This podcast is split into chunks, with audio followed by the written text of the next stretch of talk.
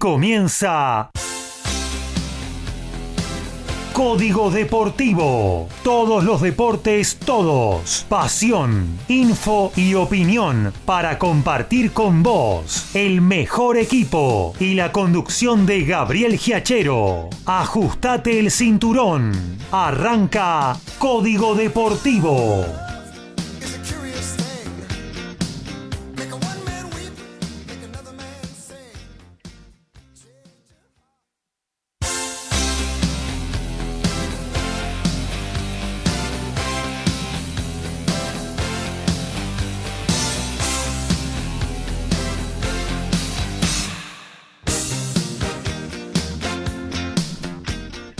¿Cómo les va? Muy pero muy buenos días. Aquí estamos arrancando la edición número 25 de Código Deportivo, según me apunta Horacio Bocchio, que es el que lleva la cuenta, que yo la pierdo cada dos por tres. Y bueno, aquí estamos en esta hermosísima mañana de otoño sobre la capital de la República Argentina, sobre Buenos Aires. Eh, recorriendo eh, todo el planeta deportivo hasta las 13 horas haciéndoles compañía aquí en el aire de www.mgradio.com.ar. Pegadito a nosotros, repetimos el muy buen programa que hizo ayer Francisco Simone, el diario de turismo, con toda la info del sector, la palabra de los referentes, un gran programa, ¿eh? a todo ritmo de Simone, eh, para escuchar si te lo perdiste viajás virtualmente, tomás nota para cuando podamos empezar eh, más tranquilamente a circular eh, tanto a nivel nacional como internacional. Mientras tanto, nosotros en estas dos horas tenemos muchísimas cosas para compartir con ustedes, eh, tanto en lo que tiene que ver con el vivo, a nivel futbolístico, a nivel automovilístico, como también con todos los deportes, ¿eh? porque vamos a hablar de tenis, de boxeo, de rugby, que también tiene vivo, eh, se juega un importante partido en Europa, eh, en fin, todo lo que tiene que ver con el básquetbol y el automovilismo aquí en la 25 de un buen fin de semana. Y ya vamos a arrancar con los saludos, con nuestros columnistas, con lo que hacen cada día, cada miércoles y cada sábado eh, Código Deportivo. Arrancamos con quien tengo aquí a mi derecha, al ladito mío, eh, el señor Horacio Boquio. ¿Cómo anda, Horacio? Buen día. Hola, buen día, Gabriel, compañeros, audiencia. Feliz Día del Trabajador. Eh. Exceptuamos a los domadores de reposeras de esto, ¿no? Claro, sí, sí, sí, sí, sí. Y bueno, varios, ¿no? Sí, y vamos con toda la información porque a pesar de que no hay actividad a nivel local, eh, hemos tenido algunos partidos que se jugaron a- ayer y después eh, mañana se juega el grueso de la fecha donde eh, va a haber una gran cantidad de equipos que tienen chance de clasificar y saber, bueno, si van a llegar a los cuartos de final. Los dos que jugaron ayer, después vamos a, comentar los, dos- los partidos, eh, ya han clasificado en sus respectivas zonas, así que tanto Vélez Arfield como Colón son dos de los que van a integrar esa zona por los ansiados cuartos de final. Y después ahí tuvimos algo de fútbol de ascenso también y eh, a nivel internacional ya en minutos está comenzando el equipo de Marcelo Bielsa jugando ante el Brighton en la liga inglesa. Muy bien, ahí está. Seguimos haciendo entonces honor al Día del Trabajador, haciendo, eh, trabajando y haciendo este lindo programa que tenemos cada jueves, perdón, cada miércoles 22 horas y cada sábado a partir de las 11 y hasta las 13 compartiendo la pasión deportiva con todos ustedes. Nos vamos hacia la zona de Ciudadela. Ahí está eh, esperando el contacto el señor Alfredo González, el dueño de la pelota ovalada en Código Deportivo. ¿Cómo andás, Alfred? Buen día. Muy buenos días, eh, muchachos, audiencia. Feliz Día del Trabajador para todos. Con mucha información en lo que tiene que ver con el deporte que yo informo. Inclusive tenemos vivo donde se está jugando unas de las semifinales de la Champions Cup.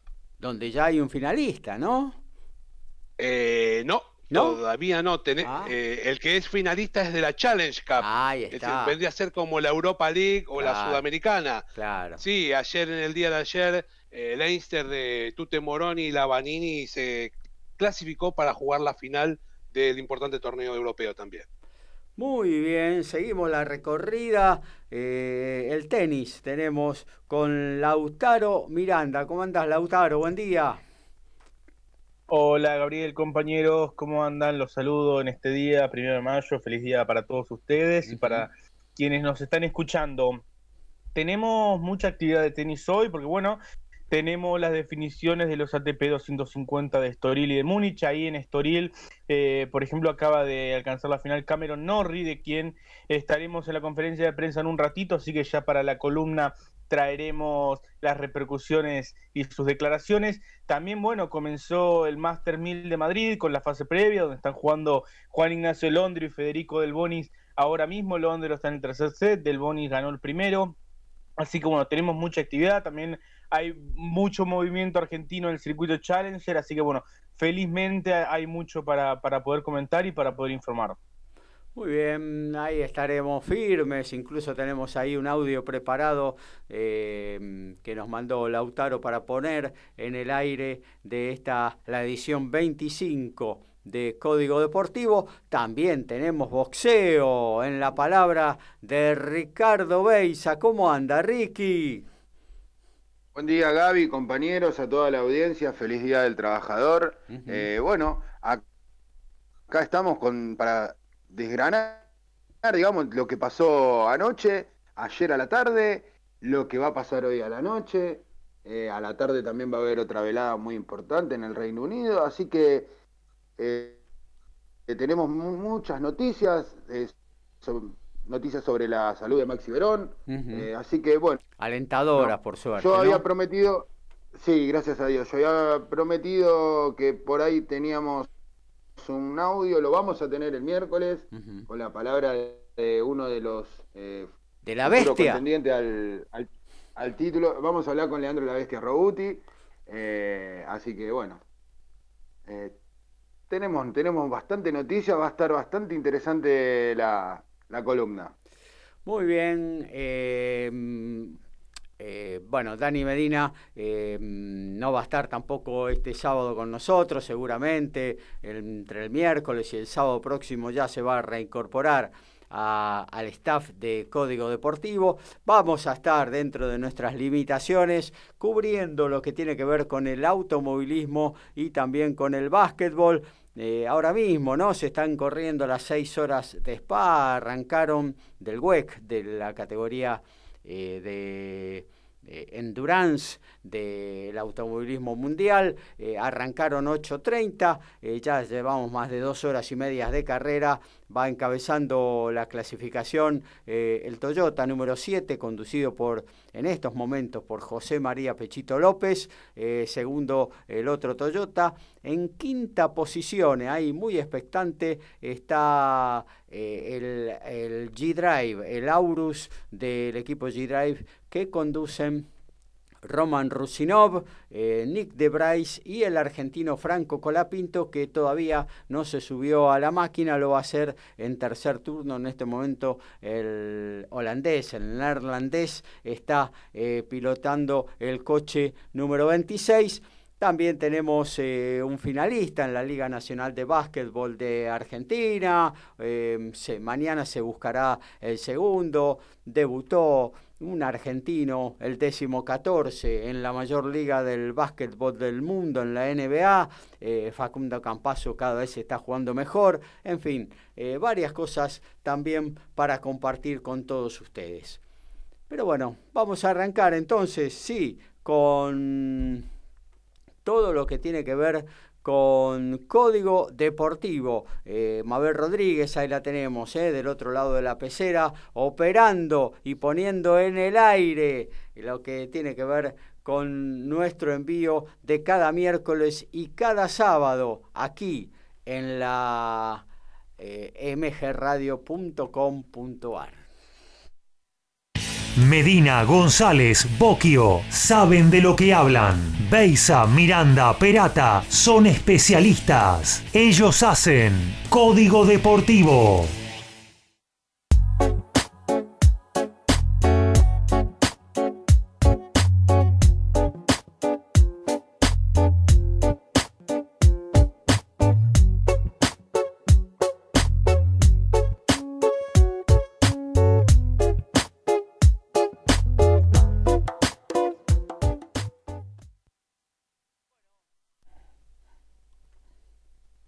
Nos metemos entonces en lo que tiene que ver con el básquetbol.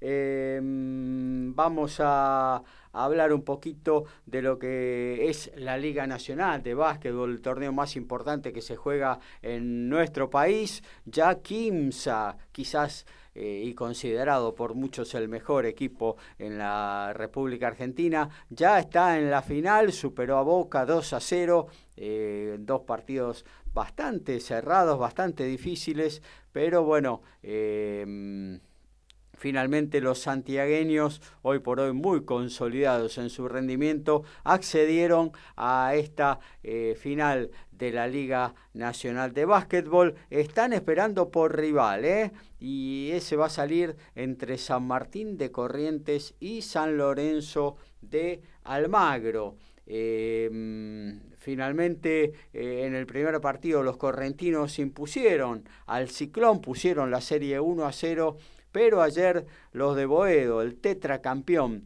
de la Liga Nacional de Básquetbol, eh, le devolvieron la píldora a los correntinos, lo vapulearon 89 a 61, empataron la serie, que es al mejor de tres sets, y mañana 18 horas por Teisa por Play o por la Liga Contenidos, usted va a tener la posibilidad de ver eh, la definición entre San Lorenzo y San Martín de Corrientes mientras se espera Quinza. Esta, em, e, esta definición del tercer partido obligó a la postergación del inicio de la final que estaba prevista para el martes. Finalmente va a ser el jueves próximo, todo se va a jugar en el Estadio de Obras Sanitarias, ahí en la Avenida del Libertador, cerca de Republiquetas, en la capital eh, de la ciudad autónoma de Buenos Aires. Em, y bueno, y ahí jugarán Quimsa, San Lorenzo u San Martín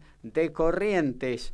Eh, esta final a cinco sets. ¿eh? Se van a jugar cinco partidos, obviamente, de ser necesarios. lo que tiene que ver con la NBA, em, decíamos, Campaso cada vez más adaptado, aprovechando a full la ausencia por eh, rotura de ligamentos del canadiense Jamal Murray, que es el base titular de Denver Nuggets.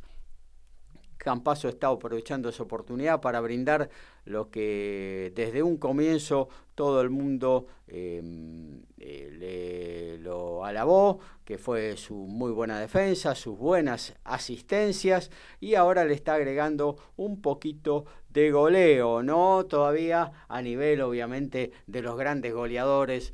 Eh, recordamos ¿no? que en la NBA eh, los bases generalmente eh, no bajan de los 25 puntos, no está lejos todavía Campaso, que nunca en su carrera fue un goleador, ¿eh? siempre basó lo mejor de su juego, su característica principal en la defensa, en los robos, en las buenas asistencias, muchas lujosas, espectaculares.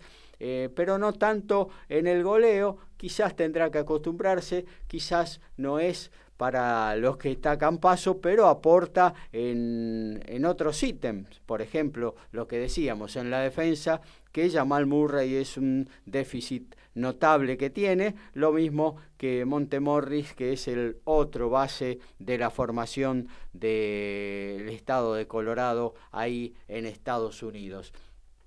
Em, el último resultado de lo que tiene que ver de, em, con Denver Nuggets fue el muy buen triunfo que lograron por 121 a 111 contra eh, Toronto Raptors, que hace dos años se quedó con la con la Superliga de los Estados Unidos. Y hoy vamos a tener em, más acción, tanto eh, con los Clippers, ¿eh? el equipo eh, de Kawhi Leonard va a ser a partir de las 23 la presentación de Denver Nuggets y de Facundo Campaso. Debutó finalmente Gabriel Deck luego de su tiempo de, de confinamiento, de aislamiento, de seis pruebas que le realizaron que dieron todas negativas. Finalmente eh, se unió a Oklahoma City Thunder al equipo Gabriel Deck, el alero argentino de 1,98 m y sin ningún entrenamiento lo mandaron a la cancha. Y bueno, eh, mostró sus perlitas el alero santiagueño encarando en una y clavándole un doble en la propia cara de Sion Williamson, el pick número uno, el que todos querían tener eh, en el draft de la NBA. Bueno, se le animó Gabriel Deck, no tuvo ningún empacho en encararlo y eh, en clavarle un doble y también un pase de faja medio mágico también, a lo Campaso, que fue considerado eh, en la semana de la Liga de la NBA como la novena mejor jugada de la semana. Em, también tendrán hoy, a ver, lo voy a, lo tengo que encontrar, eh, lo estoy viendo aquí en pantalla. Hoy a partir de las 21 los Thunder reciben a Indiana Pacers eh, en una muy buena oportunidad para dar vuelta o por lo menos eh, maquillar un poquito una campaña de Oklahoma que no es buena para nada, lejos ya eliminado completamente de la posibilidad de playoff. La eh, franquicia está encarando una renovación, una transición del plantel eh, con jugadores jóvenes, de ahí también eh, la inclusión de Gabriel Deck en su plantilla.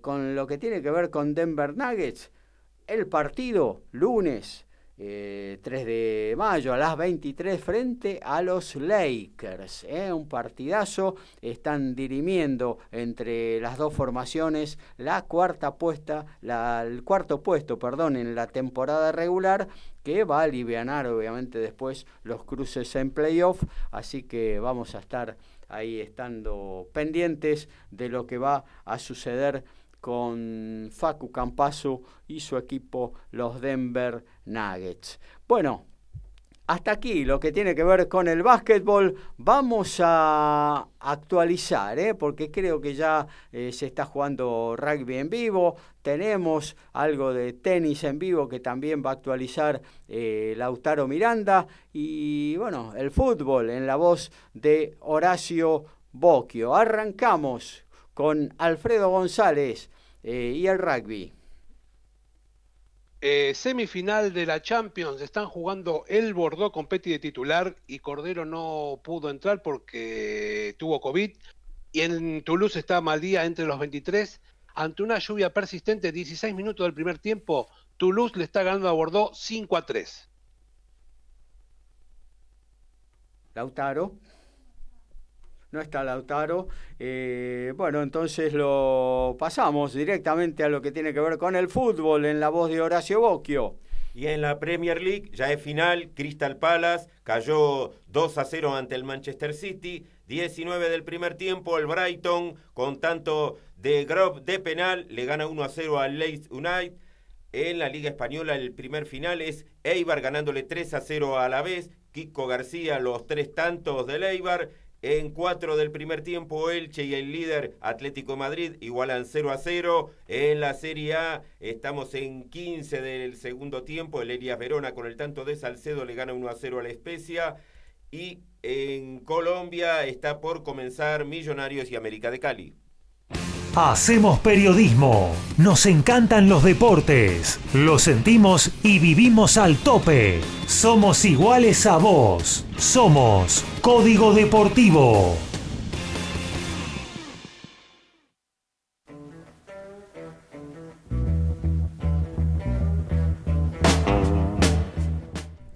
Hacemos un noti deporte. Arrancamos como siempre con la pelota ovalada en la voz de Alfredo González.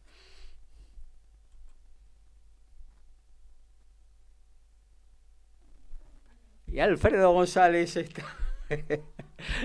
está muteado. Sí, vamos con fútbol entonces. Hoy acá estoy. Gales confirmó a sus rivales para la ventana de noviembre y finalmente no jugarán con los Pumas. En su lugar lo harán con Fiji y además jugarán en el Principality si la pandemia se lo permite con Australia, Nueva Zelanda y Sudáfrica. Todo será en octubre y noviembre con la esperanza que puedan jugar con público en el estadio.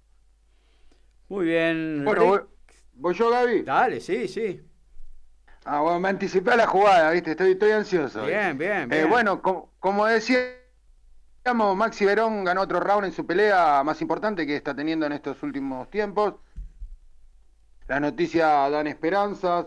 los médicos decidieron bajarle los sedantes, eh, Maxi respondió a estímulos y bueno, se espera que se les quite el respirador, eh, a todo esto ya no tiene más fiebre y bueno, como decíamos, esperemos que las noticias vengan encaminadas por la parte de salud, pero también en la parte legal con todo lo que tenga que ver con el robo de su bolsa en el hospital. Su bolsa de, digo, de boxeo, ¿no? Claro, claro. Así que bueno, de acá le volvemos a mandar saludos a Maxi Verón y una pronta recuperación y lo estamos esperando de campeón.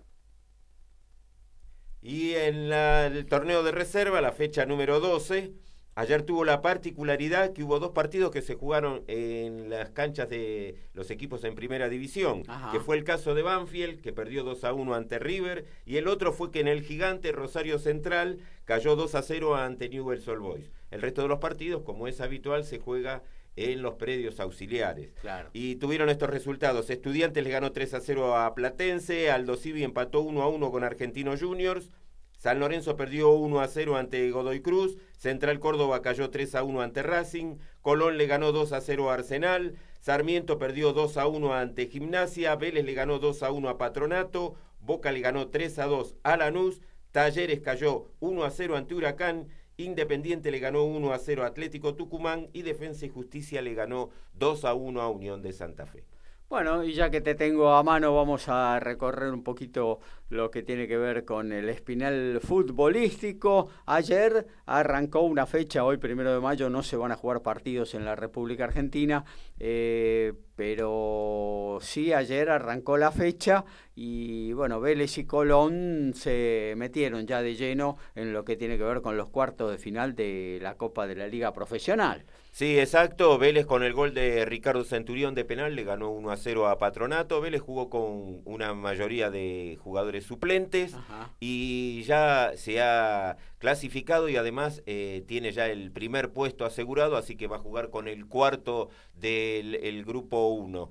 Y Colón de Santa Fe eh, Jugó sí con su mayoría de titulares, le ganó 2 a 0 a Arsenal de Sarandí, los goles de Bruno Bianchi y Facundo Farías, la joya como dicen que tiene ahora el equipo santafesino. Colón eh, se aseguró un lugar, no el primer puesto, todavía eh, la posibilidad esa la tiene Estudiantes de La Plata que va a jugar el lunes, pero bueno, ambos equipos han mantenido una regularidad que en estas 12 eh, fechas con lo, con lo jugado ayer han estado prácticamente desde el inicio en los primeros lugares, eh, no creo que no lo han abandonado ninguno de los dos en sus zonas y son los dos serios candidatos a animar la fase final donde imaginamos que van a estar los más conocidos. Creo que tanto Boca, River, eh, Independiente y bueno, San Lorenzo y Racing son una incógnita porque pueden entrar los dos, uno de los dos o quedar los dos afuera. Esto se va a decidir. Perdón, Qué lío si llega a perder River de y ganan Racing y San Lorenzo. ¿Pueden acordar un empate, Horacio? Y la última. Claro. O bueno, que vayan siguiendo y lleguen a un empate. Y todavía puede darse, está muy, muy reñida la zona. Ahora hay que ver qué es lo que pasa a Racing en, en Santiago del Estero mañana a la noche y lo de San Lorenzo con Godoy Cruz. Supuestamente los dos tienen que ganar y, bueno, definirían en la última fecha, pero hay que ver qué es lo que ocurre también con River Banfield. Banfield lo que tiene que ha aflojado mucho su nivel de juego en el torneo no está bien y ahora la posibilidad de Banfield para clasificar es ganar los dos partidos. Si uno de los dos no lo gana ya no tiene tampoco chance. Así que puede ser un va a jugar con todos los resultados puestos. ¿Ustedes creen que eso es una ventaja o una desventaja? Bueno, eso depende de qué lado se lo vea. A veces dicen que es una desventaja porque puede llegar a meter presión si tiene que ganar sí o sí. Pero a veces el saber los resultados también termina siendo, se puede decir, una ventaja. Eso vamos a ver qué es lo que ocurre mañana. Eh, tenemos fútbol desde 10 de la mañana hasta las 11 de la noche, mañana de corrido. Así que Racing va a tener, sí, la ventaja de que es el último en jugar. Eh, sí, desde el aspecto anímico, bueno, puede es como cuando tenés la serie de penales, ¿no? Algunos eligen patear después, otros antes. A mí me gustaría siempre patear antes y tirarle la presión a, al, al que patea en, en, el segundo, claro, el que patea en segundo término. Pero bueno, hay posturas y posturas. Eh, eh, no sé, eh, yo creo que eh, acá lo fundamental es jugar bien y ganar, ¿no? Y no hacer tantas especulaciones con que con que juego antes, con que juego después, con que el referee este, con que el referee el otro.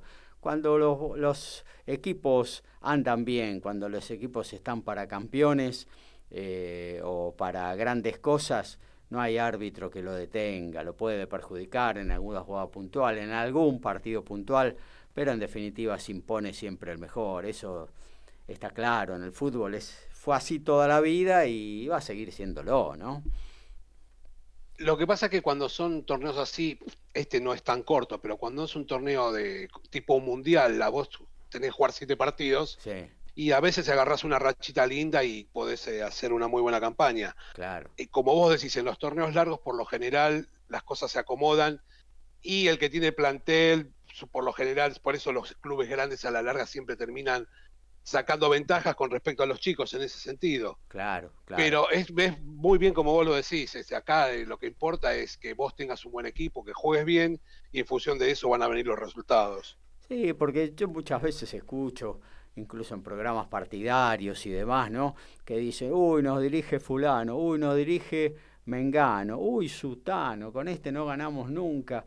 Eh, siempre a eso se alude cuando el equipo anda mal cuando vas primero, cuando venís arrasando, ni te importa el referí, porque entras a la cancha y ganás.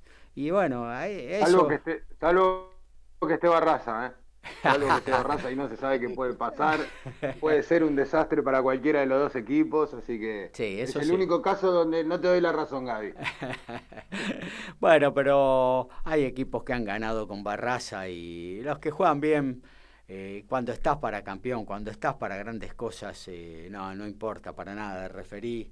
Eh, es así. El que juega bien en el fútbol gana. No es una ley vieja, Horacio, ¿no?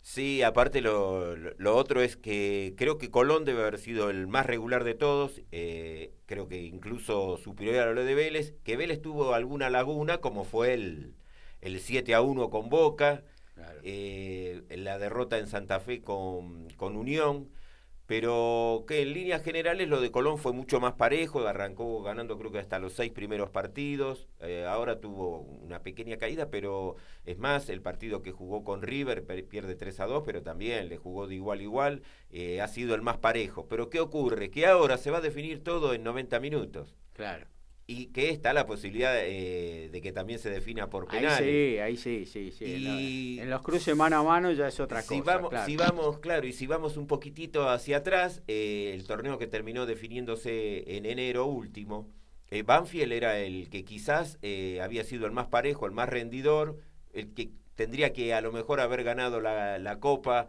y finalmente defeccionó justo en el partido final contra Boca. Claro. Eh, entonces, ¿qué ocurre? Que haber hecho todos los méritos a veces en un partido puede llegar a, perderse todo. Una mala actuación. Eso es lo que tiene que los campeonatos con estas definiciones, ¿no? Está bien, se prolonga el interés de la gente, por ahí se puede vender mejor, pero el campeonato, no sé, 20, 22 equipos, lo que quieras poner, para mí 20 es lo ideal ruedas y el campeón es el que más suma, los tres últimos, dos últimos, lo que sean, se van al descenso y a otra cosa mariposa, ¿no? no es tan difícil, digamos. Sí, bueno, a la antigua, yo en eso estoy totalmente de acuerdo, ya venimos de, nosotros vimos ese tipo de torneo que ahora sí eh, se juegan eh, entre enero y diciembre, año calendario, no como fueron estos últimos casi 20 años, 25 años, y a mí me parece también, lo ideal sería jugarlo de esa manera, un torneo largo. Yo acabo de decir algo con lo que no estoy de acuerdo, que es que los dos últimos se vayan al descenso, tres últimos, lo que se decía antes del campeonato. Yo, a mí, y voy a ir en contra, a contramano de lo que opinan muchos, a mí me gusta los promedios del descenso. A mí me gusta, yo creo que... Estoy de acuerdo. Yo pienso que los equipos chicos eh, y los medianos y algún grande también, eh, no puede aflojar nunca, pero nunca, de sumar puntos porque lo puede perjudicar el año próximo. Y eso pasa con el promedio del descenso. En cambio, eh, si vos estás en mitad de tabla y en las últimas fechas jugás con alguno que está ahí muy eh, acuciado por el descenso, ahí puede haber algún tipo de arreglo, se pierde un poco de transparencia. Esa es mi opinión, ¿no? Bueno, Lo que pasa es que si, vos reestructuraras el torneo de tal manera que siempre jugaras por algo, aunque sea por entrar a una copa sudamericana, yo no creo que sea necesario el promedio. Yo no estoy tan de acuerdo.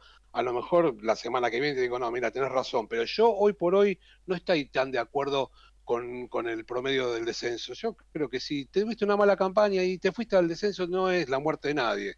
Este, transcurrir un año en la B le ha pasado a la mayoría de los equipos y no, no, no pasa más allá de eso. Eh, yo creo que, como vos bien dijiste, torneo, dos ruedas, el que gana las dos ruedas es el campeón y los, no sé, los dos o los tres últimos, querés poner promociones, la promoción a mí me parece una buena opción también no estoy tan en desacuerdo. Y es como decís vos, es sencillo, no hay que darle muchas vueltas. Yo una vez me tocó, sí, decime. Sí, eh, yo eh, creo que lo ideal sería eh, los descensos definirlos por puntos y no por promedios, porque aparte tenemos un antecedente que fue el ya más que que, una, que una, en una oportunidad se ha puesto como ejemplo, que fue el caso de Argentino de Rosario, que salió segundo, muy cerca de ganar el, torneo en la B y terminó descendiendo por los promedios. Yo prefiero, mi forma de, verlo es que tiene que ser por puntos. Después el tema de los arreglos, eh, estando los promedios que podría haber, aún sin promedios tenemos la misma dificultad. Esto ya es histórico en el fútbol argentino y tampoco es patrimonio de, nuestro fútbol, pero el, tema arreglos, sabemos que siempre está la desconfianza en las últimas fechas, así que con un sistema o con otro se puede llegar a dar. A, mí me tocó Sí. no, lo que, lo que iba a decir que eh, lo que sí estamos de acuerdo que el torneo de 30 equipos es una locura. No, bueno, eso sí, eso ni hablar. Eso desde ya descartado, me parece que el futbolero eh, eh, lo, siente de esa manera, porque incluso eh, no solo perjudica el nivel de la primera división, que tiene que ser la categoría VIP del fútbol argentino, sino también que está eh, perjudicando a todas las categorías menores. Hace un tiempo atrás decía Horacio, la primera D tiene dos equipos nada más, la primera B Metro, que en un momento era una muy linda categoría, hoy es una primera C con los Andes y algún equipo más pero son todos equipos de la primera C, o sea, son eh, eso desde ya que es así. Yo le quería apuntar que una última fecha, yo lo sufrí en carne propia, em, eh, Chicago ganó el último partido, se fue al descenso, eh, jugaban Temperley Argentino Juniors, eh, Temperley necesitaba un empate para, para zafar del descenso, Huracán también necesitaba un empate para zafar el descenso, eh, Temperley Argentino Junior jugaron sin arcos, jugaron sin arcos, 0 a 0, Huracán eh, Belgrano arrancó ganando 1 a 0 y como Huracán se le dificultaba el empate, el Chiqui Pérez hizo un gol en contra, pero se hizo un gol en contra, ¿eh? no, no le rebotó, se hizo un gol en contra. Eh, bueno, al año siguiente eh, Temperley, que le había regalado ese puntito a Argentino Junior, se terminó yendo al descenso eh, por promedio. ¿Y saben quién zafó? ¿Quién lo mandó al descenso? El propio Argentino Juniors. Bueno, yo creo que ahí está un poquito eh, eh, por lo que yo aludo de que los promedios del descenso no te podés descuidar, siempre tenés que estar alerta y no podés arreglar nada, porque ese puntito que regaló Temperley eh, todavía lo está sufriendo, ahí está, en la Primera Nacional, desde ese momento. Gaby, qué iluso que fuimos a ilusionarnos con el gol de, de, Huracán, ¿no? De, perdón, de Belgrano, ese partido. Yo estaba en la cancha y, y bueno, hizo el gol eh, Belgrano y todos nosotros dijimos, bueno, le va a sacar el triunfo, le va a ganar. Pero bueno, como dijiste vos, después apareció Chiqui Pérez. Y con respecto a lo que dijo Alfredo de que las eh, muy lindas, todo eso, son muy lindas si tu equipo no es de la promoción. Eh, o sea, es lindo verlo de afuera una promoción, verlo de adentro la verdad que se sufre demasiado. tanto bueno, Alfredo lo, subir como el que quiere bajar. Alfredo, Alfredo lo sufrió también. Todavía estoy viendo la pelota dentro del arco del delantero de Belgrano. Yo, yo no sé cómo erró esa posibilidad en, el partido que después lo terminó definiendo Frasquito. Morales. Eh, ¿no fue? No, sabes que no recuerdo el nombre del delantero, pero, Cubito Cáceres no. No, era el, picante Pereira, ¿no era? Picante Pereira fue. Era bueno, y fue increíble esa jugada y te digo que la sufrí un montón, pero, ¿sabes? Yo creo que llega un momento que hay que desdramatizar un poco la cosa. Yo entiendo que como futbolero sufrimos un montón, pero no deja de ser fútbol. Sí, pero, pero Alfredo, no solo es el hecho de, desde el punto de vista del, eh, del hincha, ¿no? Del sufrimiento del hincha. Acá vos descendés eh, de categoría y descendés económicamente también. Ah, no, sí, seguro. Porque lo que un canon televisivo en primera división está cerca de los 17 millones de pesos mensuales, vas al Primera Nacional y tenés 2 millones de pesos mensuales. Entonces, eh, eh, ese, es mucha la diferencia, es demasiada la diferencia y realmente es un descenso también en la parte económica, no solo en la futbolística. Sí, pero en el primer año... Eh, perdón, en el primer año cuando descienden los equipos siguen cobrando el canon de primera división. Sí, sí. Mm, ¿Sí te parece? ¿Es esa? Sí, sí, sí. Ah, mira. Bueno, eh, y bueno, que Dios los ayude para ascender ese año, ¿no? Porque después nunca más.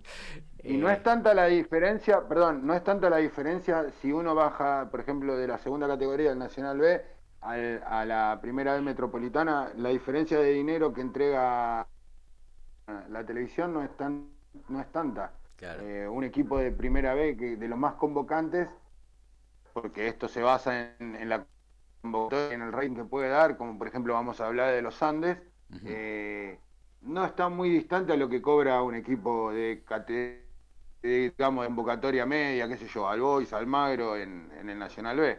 Claro. Y, no lo dije chicaneando, ¿no? Obviamente.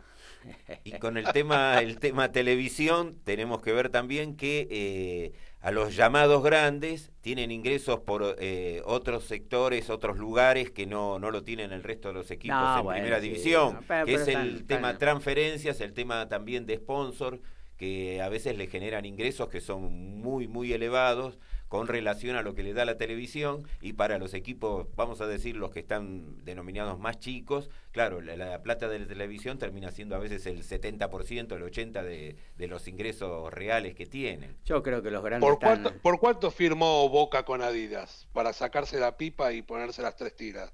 Y un montón, e, esos niveles de dinero no los manejan. Eh, ni, ni siquiera Huracán, que es un equipo de primera. Sí, sí, sí, sí. Eh, no, no, eh, yo creo que los grandes están en otro planeta, viven en otro planeta. Eh, también la cantidad de socios, están rondando todos los entre 80 y 100 mil socios.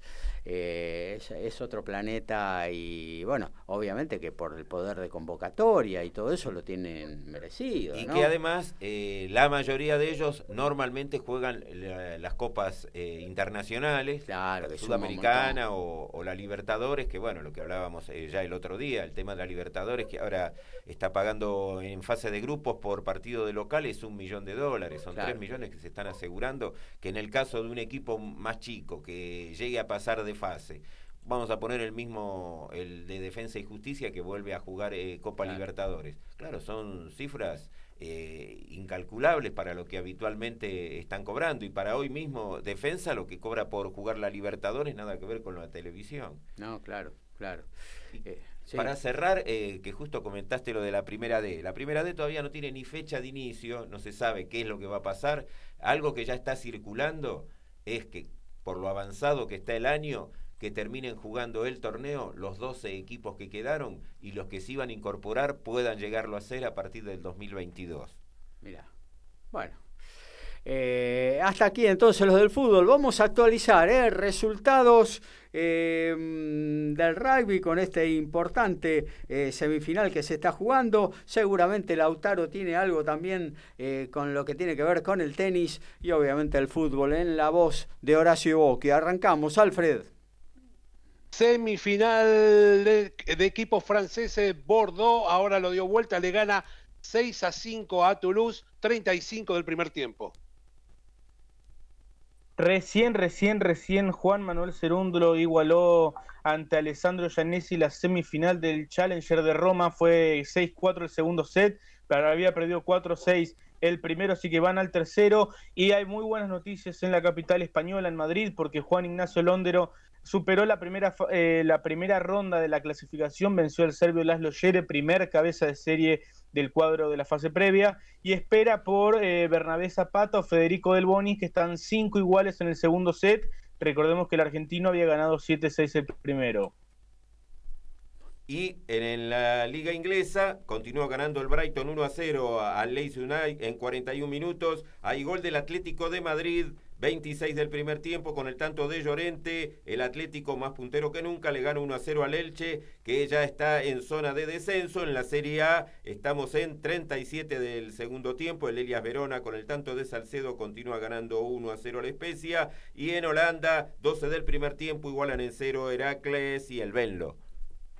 Hacemos periodismo. Nos encantan los deportes. Lo sentimos y vivimos al tope. Somos iguales a vos. Somos Código Deportivo.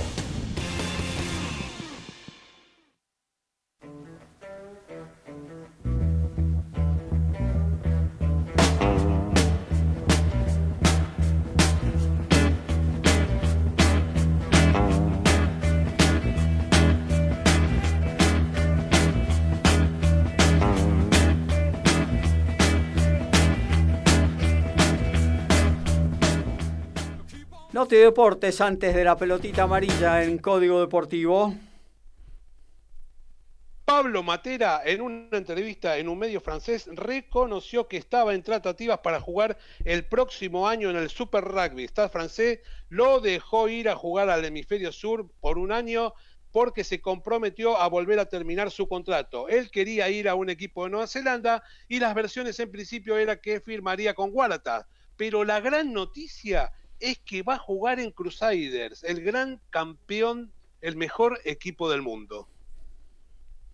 Renzo Olivo es finalista en el Challenger de Ostrava en la República Checa.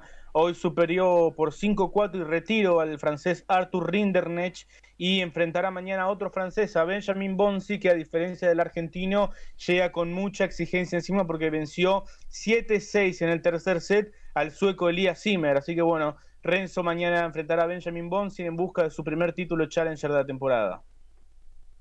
Esta tarde la convocante irlandesa Katy Taylor disputará los títulos CMB, AMB, FIB e IVO del peso ligero ante la inglesa Natasha Jonas en lo que será eh, semifondo de la cartelera de Dazón en eh, Reino Unido.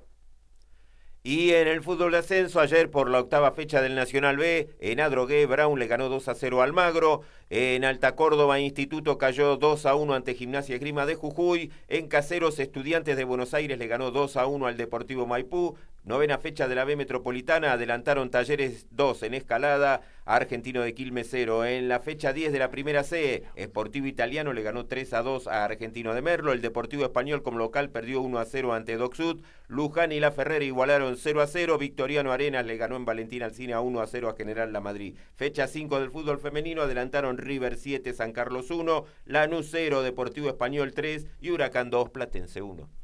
Ahora sí, nos metemos en el tenis en la voz de Lautaro Miranda. Lauti, todo tuyo.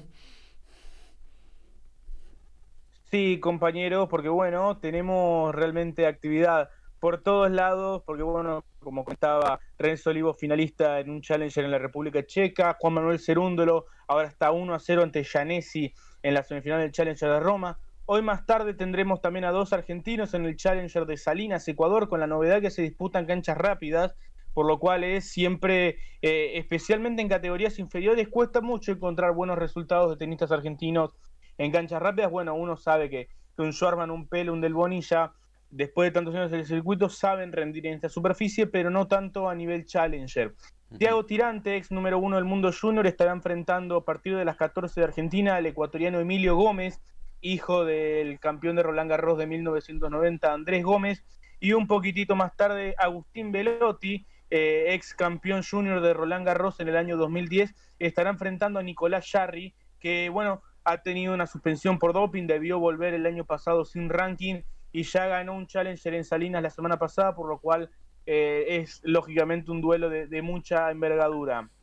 En cuanto a lo que tiene que ver con el circuito ATP, eh, hoy más temprano en Estoril, Cameron Norrie, de quien estuvimos justamente en la conferencia de prensa, superó en dos sets a Marin Cilic para clasificar a su primera final en polvo ladrillo, un jugador que vino a la Argentina en el año 2019 y que no tuvo un gran paso en esa gira, pero bueno, se acomodó, empezó a disputar eh, mejor los partidos en polvo ladrillo. Él comentó en conferencia de prensa que tener un coach argentino como es este, en este caso Facundo Lugones siempre ayuda a la hora de preparar un partido en polvo ladrillo y que bueno, eh, si bien puede impactar un poco que él, que no es un jugador tan habitual a la superficie, esté en una final, para él no es una sorpresa porque eh, viene entrenando muy bien, viene mejorando, ya de hecho la semana pasada hizo cuartos de final en el Conde de Godó, ayer mismo venció a Cristian Garín, así que bueno, evidentemente estamos hablando de un jugador que, bueno, justifica el hecho de, jugar una final, ¿no?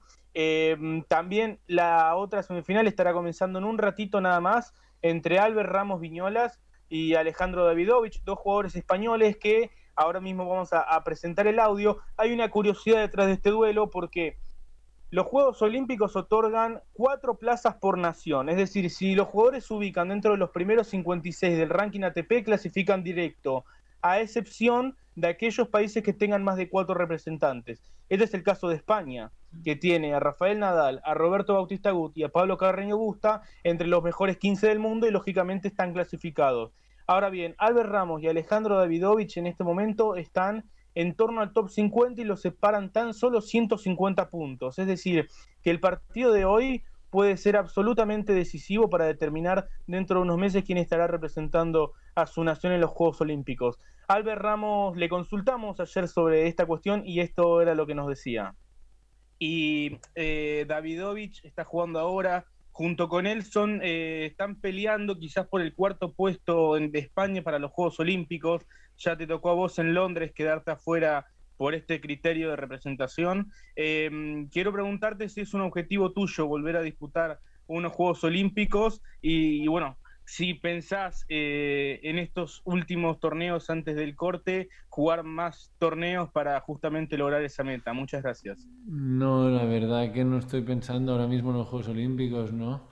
Estoy pensando en intentar hacer un buen torneo cada semana, intentar hacerlo lo mejor posible y cuando llegue el día del corte ya, se verá. Em, sí que sé que Davidovich y yo Quizás estamos peleando por el cuarto puesto, eh, estamos muy igualados, él viene jugando muy bien con cuartos en Monte Carlo, aquí también sumando puntos, así que será muy igualado, pero la verdad que no, no es ahora mismo una de mis prioridades.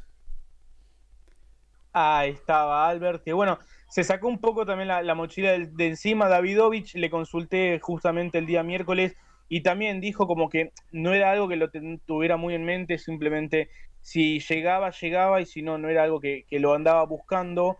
Pero bueno, yo creo que en el fondo hoy sienten que es un duelo directo, ¿no? Por, este cuarto puesto en los Juegos Olímpicos. Cerramos rapidito comentando un poquito que eh, Jan Lennart Struff, de 31 años, tenista alemán, jugará mañana su primera final en el ATP 250 de Múnich. Enfrentará a Nicolás Basilashvili, el georgiano que eh, doble turno jugó hoy, venció a Norbert Gombos, eh, partido postergado ayer por la lluvia, y hoy venció a Casper Ruud. Así que bueno, Basilashvili y Straff eh, estarán peleando mañana por el título. Un poquito de, Madrid. Guido Pela debutará ante Yannick Sinner, el tenista más joven del top 20, tenista italiano que viene de disputar la final del Master 1000 de Miami, así que eh, habrá que tenerlo muy en cuenta. También fue semifinalista en el Godó, así no fue el mejor sorteo.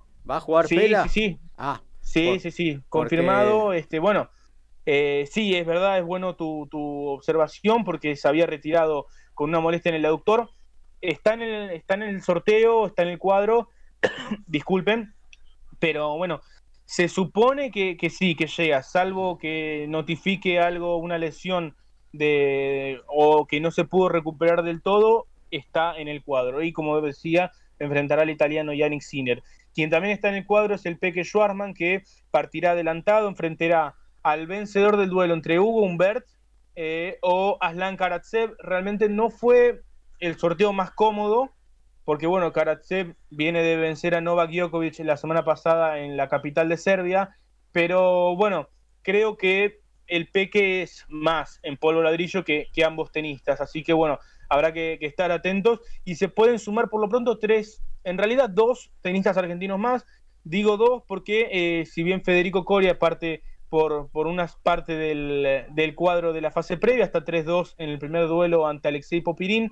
Eh, Juan Ignacio Londero, que ya está en la segunda ronda, como mencionaba, puede enfrentarse a Federico Del Bonis en la segunda ronda, es decir, uno de los dos necesariamente mínimo va, va, a quedar afuera, así que bueno, son hasta dos los tenistas argentinos que se pueden sumar en un Mutua Madrid Open que ya arrancó su cuadro femenino el jueves pasado, hoy de hecho eh, ganó Ashley Barty, ganó Iga Swiatek, ayer también venció Simona Halep y Naomi Osaka. En general, las favoritas no han tenido problemas para sortear la primera ronda, así que bueno, estaremos también siguiendo lo que deje el, tanto el cuadro masculino como el cuadro femenino eh, el día miércoles en nuestra emisión nocturna. Muy bien, y Schwarman que arranca en este Master 1000 de Madrid en segunda ronda, ¿no?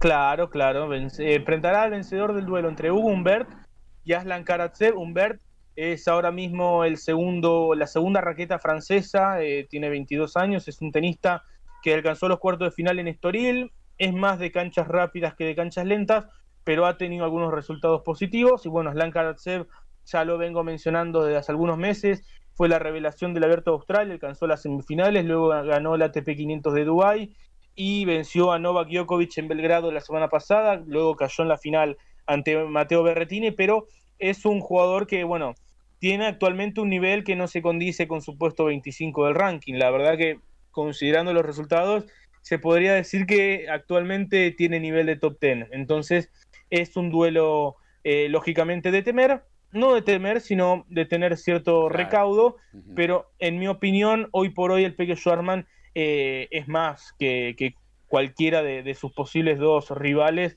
dado que, bueno, eh, es eh, actual top ten, viene de hacer semifinales en Roland Garros, hizo final en Roma el año pasado, por lo cual, pese a que quizás no enganchó, no arrancó la gira de la mejor manera, yo creo que, hay buenas expectativas. De todos modos, quiero comentar que el Peque no es un jugador que, que comience las giras en gran forma, de hecho, nunca le ha ido extremadamente bien ni en Monte Carlo ni en Barcelona. Siempre sus mejores resultados llegaron precisamente en Madrid, Roma y Roland Garros, por lo cual eh, el hecho de que no haya arrancado del todo bien esta gira no es para alarmarse. Yo creo que ya va pronto a retomar la, buena senda y esperemos que tenga una gran gira de polvo ladrillo.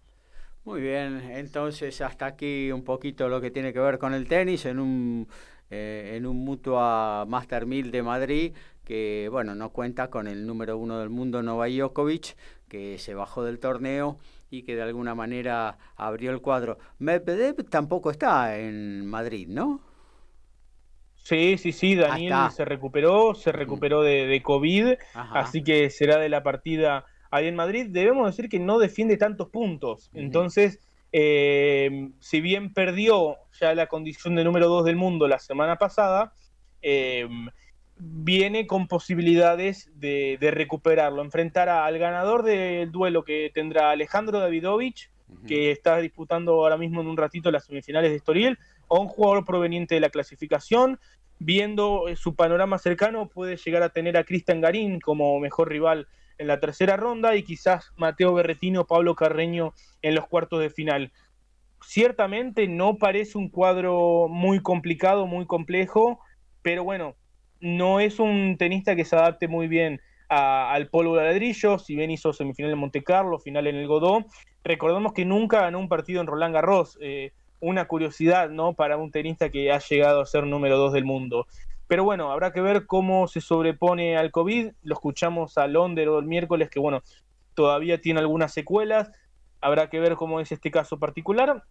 Y bueno, estar pendientes de su rendimiento, porque bueno, seguramente más allá de este hecho que quizás no se adapta muy bien a las condiciones, el cuadro Madrid, como decías, tuvo muchas bajas, entre ellas la de Nole, también estará ausente Roger Federer, se bajó también Marin Cilic, David Goffin, Milos Raonic, eh, Babrinka, así que bueno, quedó un cuadro bastante abierto, que son muchos los, tenistas que lo pueden aprovechar, entre ellos esperemos que, esté el Peque Schwarman, ¿no? Por supuesto que tendrá como rival en cuarto de final hipotéticamente a Stefano Tsitsipas, que es actualmente el tenista más en forma en esta superficie.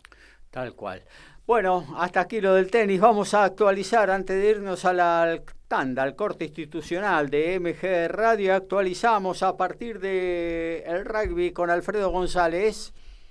Final del primer tiempo en la Heineken Champions Cup. El Toulouse le está ganando 8 a 6 a Bordeaux.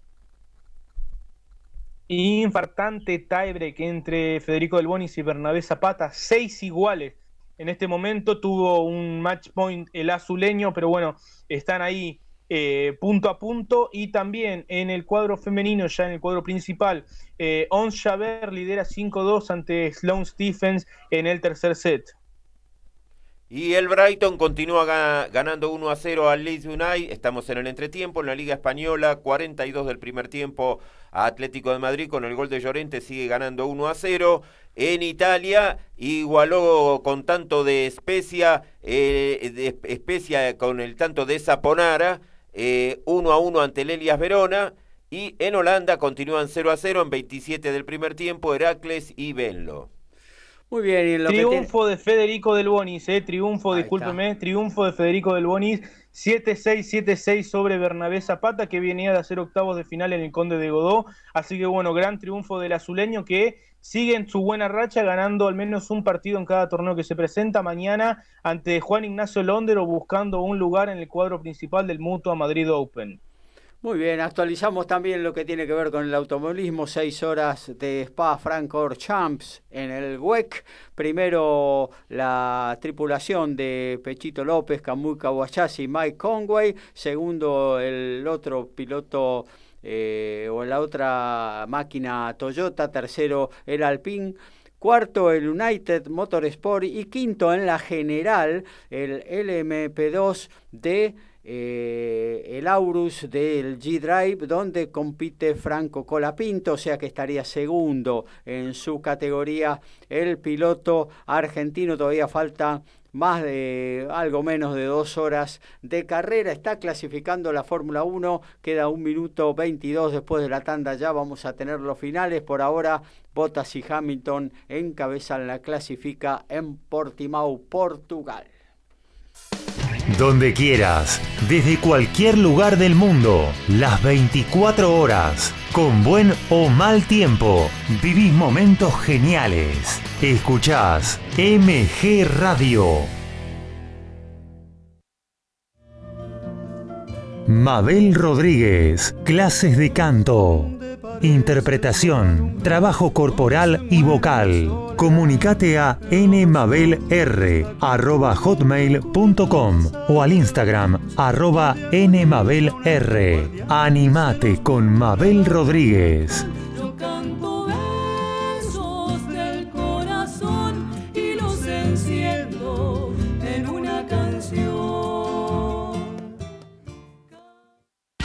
Hacer radio es posible en MG, el precio más bajo del mercado y un mes gratis. Haces el programa en el estudio o en tu casa. Comunicate a info.mgradio.com.ar o a nuestras redes sociales. MG Radio te va a sorprender. Vuelve lo que tanto estabas esperando. Descontracturados, totalmente recargados y más locos que nunca. Jorge Maldonado, Estefania Albornoz y su gran equipo te esperan para seguir pasándola bien. Agendalo, martes 20 horas por MG Radio.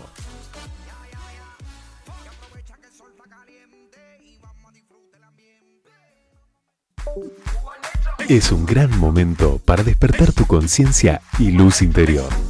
No te pierdas a Nora y Despertares. Los miércoles a las 14 horas por MG Radio.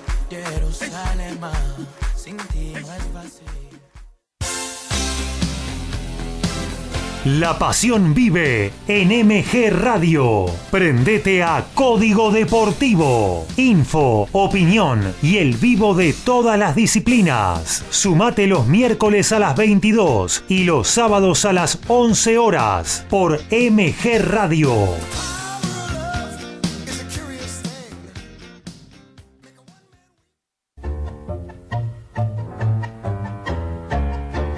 Abrazándote, abrazando tango.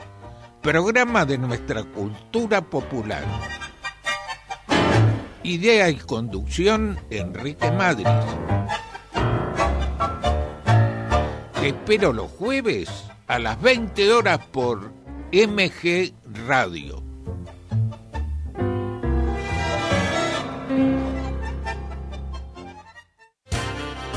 Más divertido, menos aburrido. Es cosa de chicos para compartir con los grandes. Conduce Iri Jaramillo con un staff muy especial. Más divertido, menos aburrido. Los domingos a las 12 por MG Radio.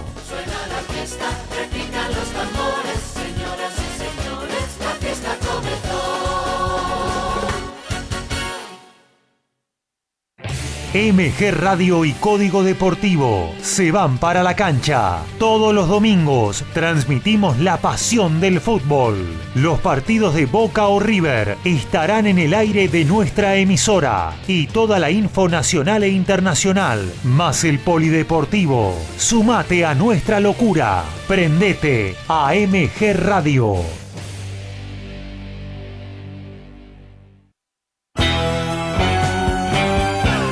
Estás en momentos geniales. Estás en MG Radio.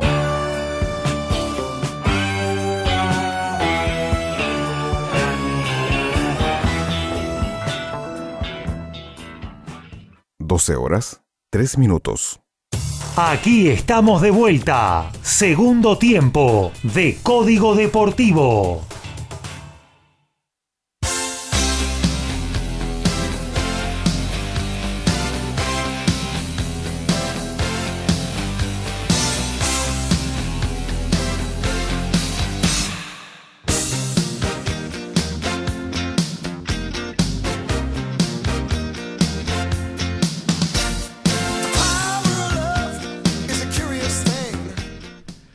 Segunda hora de Código Deportivo. ¿eh? Aquí estamos en el segundo tiempo de nuestro programa. Le estamos haciendo compañía hasta las 13 horas con Mabel Rodríguez en los controles y el Noti Deportes antes de meternos con lo que tiene que ver con el rugby, Alfredo. Y Twickenham será la sede de las finales tanto de la Champions como de la Challenge 2021 con un límite de 10.000 espectadores. En Francia, a partir del 19 de mayo, los estadios tendrán público con un total de 2.000 espectadores y para junio calculan que podrán llegar a 5.000 las personas presentes. Bueno, me, sumo a la información que trae Alfredo para informar que la Labor Cup, este torneo organizado por Roger Federer y su empresa Teammate, eh, organizará eh, el torneo, la edición 2021, a disputarse en Boston, en el TD Garden, sede de los Boston Celtics y los Boston Bruins de la NHL, eh, con aforo completo. Así lo ha anunciado eh, la cuenta oficial de Twitter del estadio, que todos sus eventos a partir de agosto contarán con aforo completo. Esto, lógicamente, tiene lugar debido a la vacunación que está teniendo lugar en los Estados Unidos. Así que, bueno, es una linda novedad que esta competencia, que es una de las favoritas por parte del público pueda tener eh, aforo completo. Recordemos que ya cuando se suspendió la edición del 2020 las entradas estaban agotadas. Gaby, voy a hacernos una pregunta que nos hacemos todos. ¿Habrá revancha tras 19 años? Mike Tyson ve fumarse la chance de una trilogía con Evander Holyfield y esto en conferencia es verdad y eh, lo que dijo fue que va a enfrentar en septiembre a otro grande de la categoría, el inglés Lennox Lewis. Uh -huh. Linda pelea. Y la Copa Libertadores, eh, que va a continuar este próximo martes en su fecha 3, ya prácticamente también tiene fijada la sede para la final del 20 de noviembre, que sería el estadio, el estadio Centenario de Montevideo.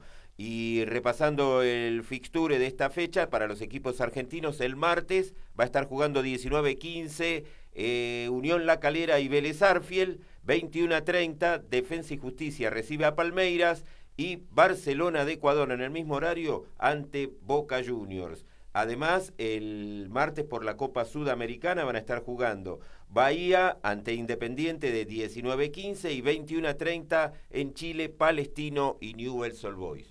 Mañana 16.30 Banfield River estarán jugando y obviamente va a ser transmisión de MG Radio con Código Deportivo en la cancha, los relatos de Agustín Cook, eh, los comentarios de Diego García, estudios centrales Horacio Bocchio y todo el staff de Código Deportivo haciendo el polideportivo, ¿eh? haciendo, eh, dando las info de lo que sucedió ese domingo de deportes. Eh, nos vamos a meter en lo que tiene que ver con el rugby, con la pelota ovalada, no sin antes decirle que acaba de terminar la clasificación en Fórmula 1 para el Gran Premio de Portugal de mañana. Vamos a ampliar eh, después en nuestra columna del deporte motor, pero todo parece volver a la normalidad. Solamente digo eso. ¿eh? Después ya lo vamos a estar ampliando. Bueno, nos metemos en el rugby. Alfredo González, ansioso desde Ciudadela para salir al ruedo. Y como hablábamos en el comienzo del programa, en el día de ayer se jugó la primera semifinal de la Challenge con presencia argentina. Leinster le ganó a Ulster 33 a 24 y el equipo inglés es finalista de la Challenge con Tute Moroni jugando de titular en un gran partido y Lavanini desde el banco de suplentes. Así que tenemos una final con presencia argentina casi con seguridad en Europa, donde se, no tuvimos el mismo resultado y se perdió la ilusión fue en el Super Rugby australiano, donde hoy por la mañana se jugó la semifinal y los Brumbies le ganaron al Western Force de los argentinos 21 a 9. Los nueve puntos del equipo visitante fueron de Domingo Miotti, donde Tomás Cubelli y Medrano fueron titulares, pero hasta acá llegó la ilusión del equipo de la ciudad de Perth. Eh, según Steve Phillips, eh, director ejecutivo de la Unión de Gales, los dragones no van a venir a la Argentina. Los, los, Pumas tienen que jugar en julio dos partidos con Gales y, uno con Georgia, sin embargo, a consecuencia de la pandemia, estamos muy lejos de la posibilidad de ir a la Argentina, dijo Hoy ese país está al rojo en cuanto al COVID y no creemos que nuestros jugadores se puedan someter a una cuarentena de 10 días en un hotel para jugar dos partidos en Argentina. Así que la propuesta de Gales es que los Pumas vayan a jugar a Europa.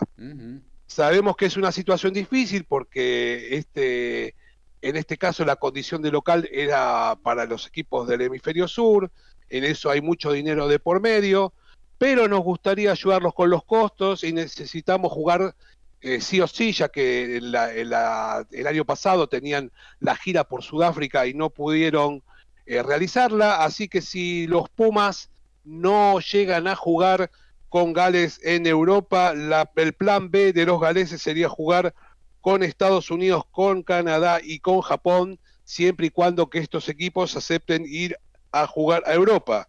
Así que el calendario de los Pumas sigue a la deriva, no sabemos qué va a pasar, eh, todos sabemos que los seleccionados elaboran con mucha anticipación los calendarios, sobre todo los que tienen que ver eh, con, el nivel de Tier 1, pero la pandemia cambiaron los papeles y la cuestión ahora es dinámica, las cosas son semana a semana, así que los dirigentes argentinos están con cautela y tratan de avanzar supuestamente a paso firme, esperando qué puede llegar a suceder en, las próximas semanas, a ver si pueden confirmar algo, sabiendo que esto seguramente se va a confirmar, que Gales este, no, no venga a Sudamérica.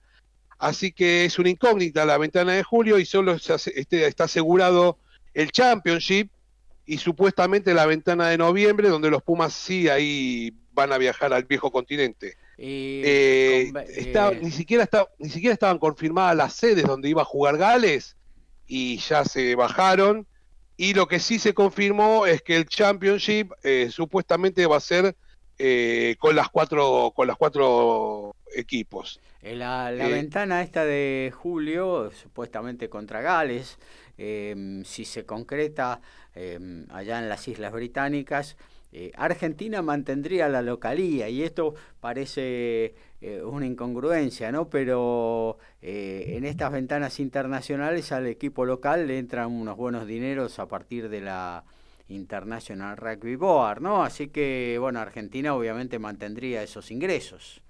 Es, e- esa es la gran discusión que está hoy por hoy. Por eso este, la, la importancia que vengan a jugar a Sudamérica. Pero si será lo que vos decís y los ingresos eh, para la UAR son importantes, yo creo que teniendo en cuenta la cuestión deportiva, sería también una muy buena opción ir a jugar a Europa. Este, eh, yo creo que la ventana, lo que tiene que ver, por ejemplo, con la ventana de, de noviembre, ahí yo creo que al, al haber más vacuna y todo eso, seguramente se va a poder hacer eh, sin tanto problema como esta de, eh, de julio. Pero bueno, vamos a ver qué es lo que sucede. Con el resto de los equipos que tienen que ver con la UAR, por ejemplo, en el caso de Argentina 15, se proyectan dos partidos con los seleccionados sudamericanos y luego seguramente se va a jugar con Canadá y con Estados Unidos. Los Pumitas jugarían un torneo en Sudáfrica en junio, el año donde el Mundial de la categoría fu- fue suspendido.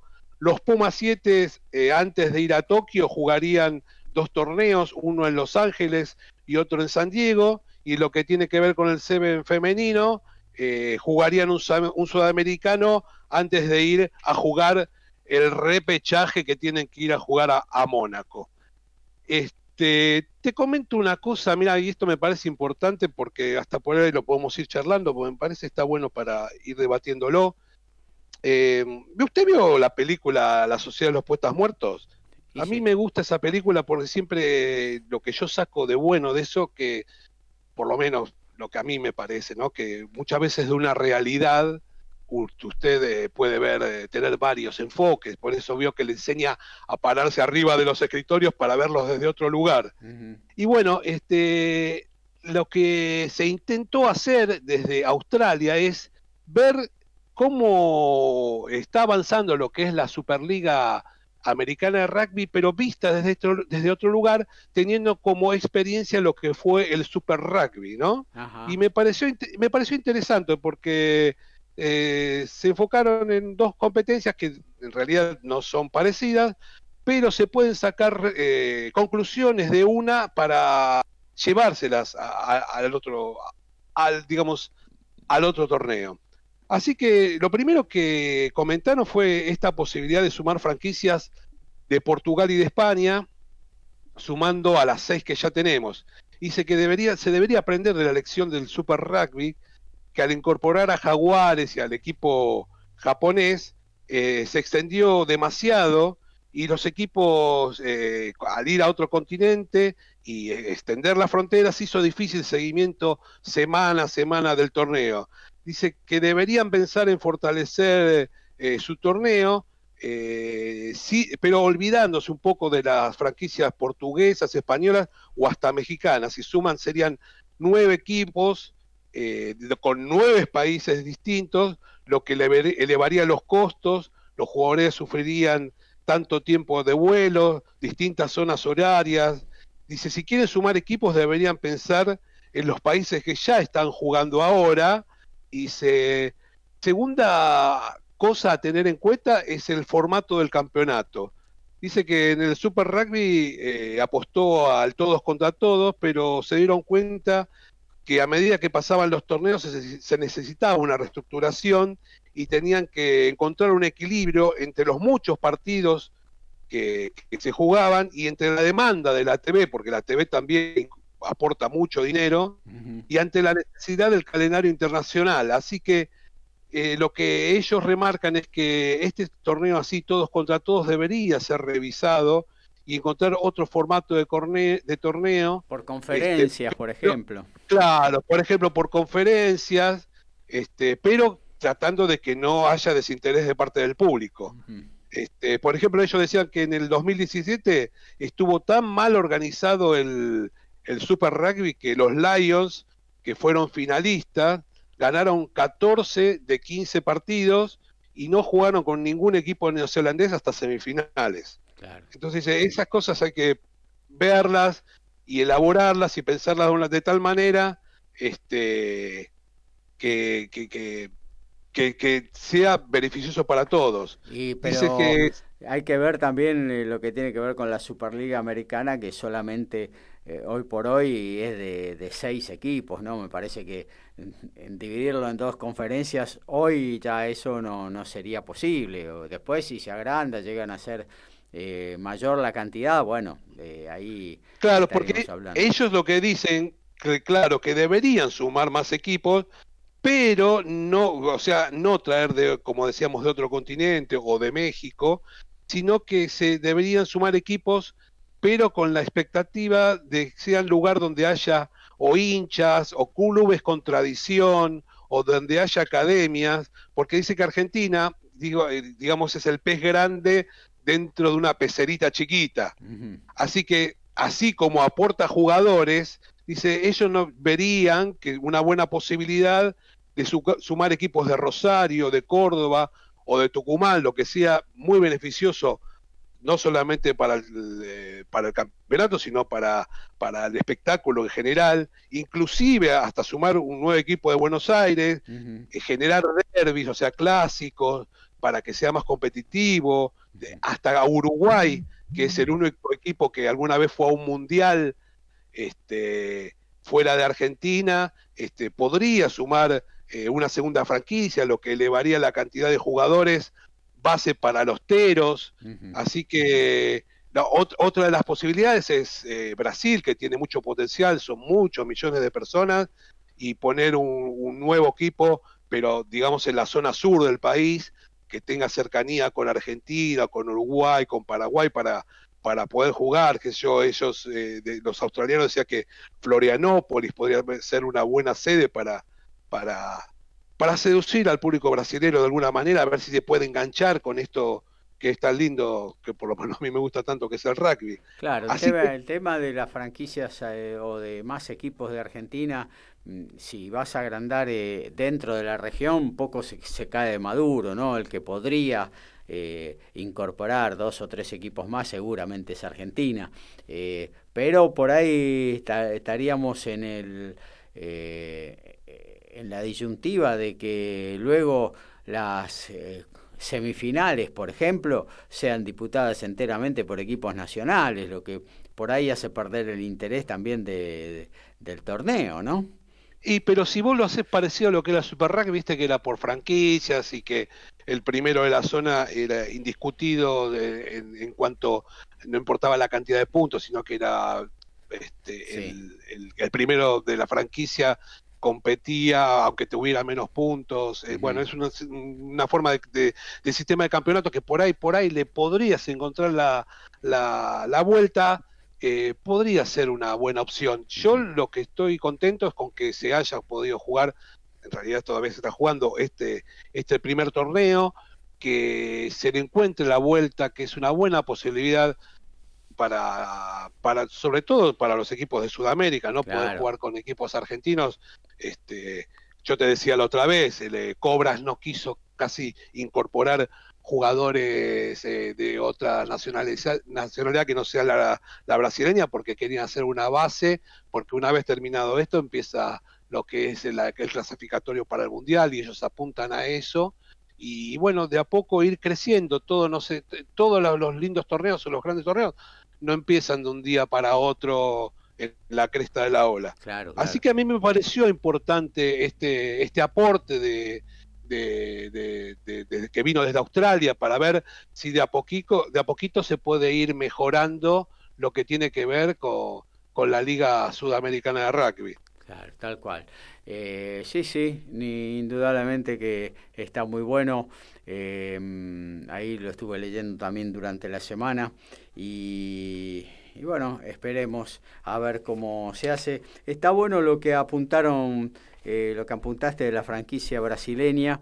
Un poco hicieron lo que hizo Jaguares cuando ingresó en el Super Rugby, o sea, eh, el desarrollo de sus propios jugadores que después determinó que hoy, por ejemplo, eh, Jaguares llegara a la final del Super Rugby, que hoy estuvieran desparramados los mejores jugadores en, eh, compitiendo en el alto nivel y en las etapas de definiciones de los principales eh, ligas del mundo. Eh, eh, eso está bien. Está- Imagínate, yo lo dije en el Noti Deportes porque no me pareció que era para todo, por ahí para desarrollar tanto. Pero eh, la- los equipos neozelandeses tienen la posibilidad de incorporar solamente dos extranjeros. Ujú, Uno de ellos es Pablo Matera. claro. O sea, el mejor equipo del mundo se fijó hoy en el capitán de los Pumas. Este, tenía la posibilidad de, de- de elegir entre muchos jugadores. Y la verdad que eso es una consecuencia, de, como vos bien decís, de lo que fue Jaguares en el Super Rugby. La verdad que en ese sentido, ojalá se sigan dando y sigan saliendo jugadores como los que salieron en esta última etapa, ¿no? Muy bien, eh, hasta aquí entonces lo que tiene que ver con el rugby. Vamos a actualizar, ¿eh? porque tenemos eh, justamente el rugby, va a seguir con la palabra Alfredo González. No sé si tenis eh, ya llegamos a, Tenemos, tenemos. a la definición, ahí está. Y después fútbol, antes de meternos con lo que tiene que ver con el boxeo. Adelante, Alfred. 18 minutos del segundo tiempo de la GNK Champions Cup. Toulouse ahora le gana 11 a 6 a Bordeaux. Bueno, comenzó la semifinal de Estoril entre Albert Ramos Viñolas y Alejandro Davidovich Foquina, como comentábamos en la columna, gana 2-1 Albert Ramos, así que bueno, estaremos actualizando. También Federico Coria está en el tiebreak del primer set ante Alexei Popirín por la primera ronda de la quali de Madrid. Y en lo que respecta a la semifinal de Roma, el Challenger de Roma que está disputando Juan Manuel Cerúndolo, está sacando cuatro iguales, 40-30 en el tercer set. Eh, una lástima porque estaba break arriba, supo estar 4-2, pero Janesi igualó las cargas, así que ahora saca Juan Manuel 40-30, cuatro iguales. 21 del segundo tiempo, el Brighton continúa ganándole 1 a 0 al Leeds United. En la Liga Española estamos en 3 del segundo tiempo, Atlético de Madrid sigue ganándole 1 a 0 como visitante al Elche. En Italia, el Elias Veroni y el Spezia igualaron 1 a 1. En la Liga Francesa, el Paris Saint-Germain como local empata en 0 en 22 del primer tiempo ante el Lens. Y en Holanda, Heracles le está ganando 2 a 0 al Güenlo en el entretiempo. Muy bien, actualizamos también lo que tiene que ver con las seis horas de Spa Francorchamps. Sigue primero el Toyota número 7 de Pechito López, Conway y Kobayashi. Segundo, el Alpine. Tercero, el otro Toyota. En quinta posición, en la general, está el Aurus del G-Drive Competition, eh, peleando ahí eh, con un Oreca que le viene soplando la nuca. eh, pero bueno, es la segunda posición en realidad que está defendiendo de su categoría la LPM2. Todos los deportes en un solo programa. Código Deportivo.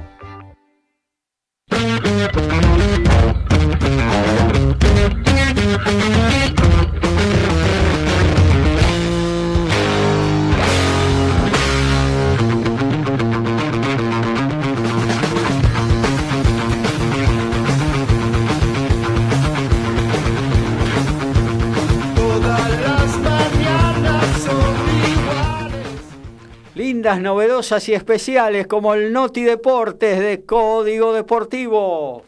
Ignacio Calle sufrió una fractura en su antebrazo cuando su equipo, el Pau, fue derrotado por el Stade francés, fue operado el martes pasado y ya comenzó su recuperación, que será de entre 8 y 10 semanas.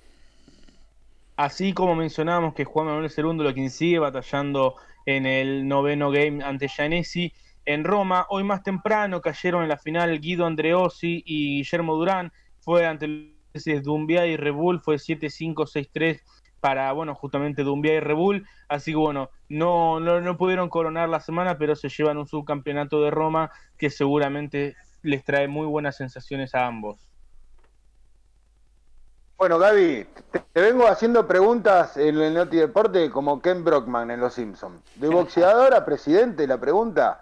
Manny Pacquiao demostró una vez más su compromiso con el pueblo filipino, con una carrera política muy bien encaminada, construyó y entregó mil casas a sus compatriotas de bajos recursos. Muy bien por Manny.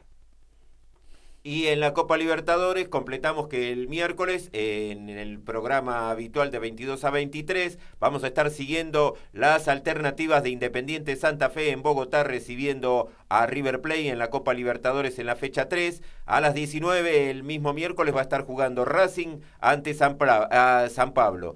Y por la Sudamericana, el miércoles van a estar jugando 21 a 30 en Brasil. Talleres va a visitar al Bragantino.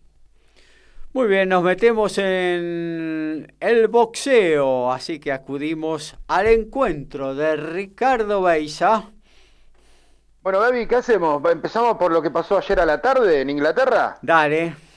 En la pelea estelar del Fight Night de ESPN, que se realizó a la tarde del viernes, ¿no? Obviamente para nosotros, eh, Sonny Edward dio una gran exhibición y venció por decisión unánime al púgil Moruti Talane por eh, las tarjetas fueron de 118, 111, 120, 108 y 115, 113. Ahí volvemos a ver que hay cierta eh, disparidad, ¿no? Que miran los jueces, no, no se entiende que sea una tarjeta tan pareja como 115, 113 y otra 120, 108, ¿no? Pero bueno, esto es lo que se viene dando últimamente en todos los combates que se están dando, que llegan a, a, los, digamos, a las tarjetas y se consagró campeón, eh, como nuevo campeón, perdón, del peso mosca de la FIB. En el otro combate estelar, digamos, eh, Michael Conlan venció por decisión mayoritaria al rumano Ionut Bulata y se quedó con el título internacional OMB Super Gallo que se encontraba vacante. Eh, bueno, esto le abre las puertas para que busque el cinturón mundial eh, quedó muy bien parado en, en, lo que es la OMB, así que bueno, eh, ya tenemos un próximo candidato a pelear por el título. Ganó Bastida. Exactamente, ahí nos vamos a meter. Ganó en el Polideportivo Libertad de Mar del Plata el Tornado Luca Bastida. Sí. Eh, retuvo el título sudamericano. Una muy linda pelea fue el título sudamericano de los pesos medios. Eh, le ganó por decisión unánime al cordobés José Villalobos en 10 vueltas, eh, con tarjeta de 94-92, 96-91, 96 y medio, con 91 y medio. Cabe recordar ¿no? que en Argentina es solamente que la FABA aprobó esto del medio punto, que estaría lindo que se, que se implemente ¿no? en otros lugares. Eh, una de las peleas coestelares que tuvo, y por nombre digamos que cabe mencionarla, Perdió Débora Dionisio, la entrerriana eh, en la categoría gallo, perdió en una pelea pactada seis asaltos eh, contra la pampeana Gloria Yancaqueo.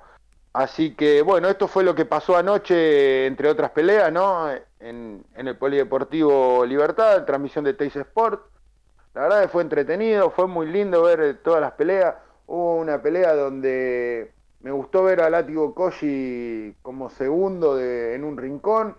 Eh, así que bueno, eh, dejemos que, los boxeadores, ex boxeadores, digamos, eh, acudan a estos lugares.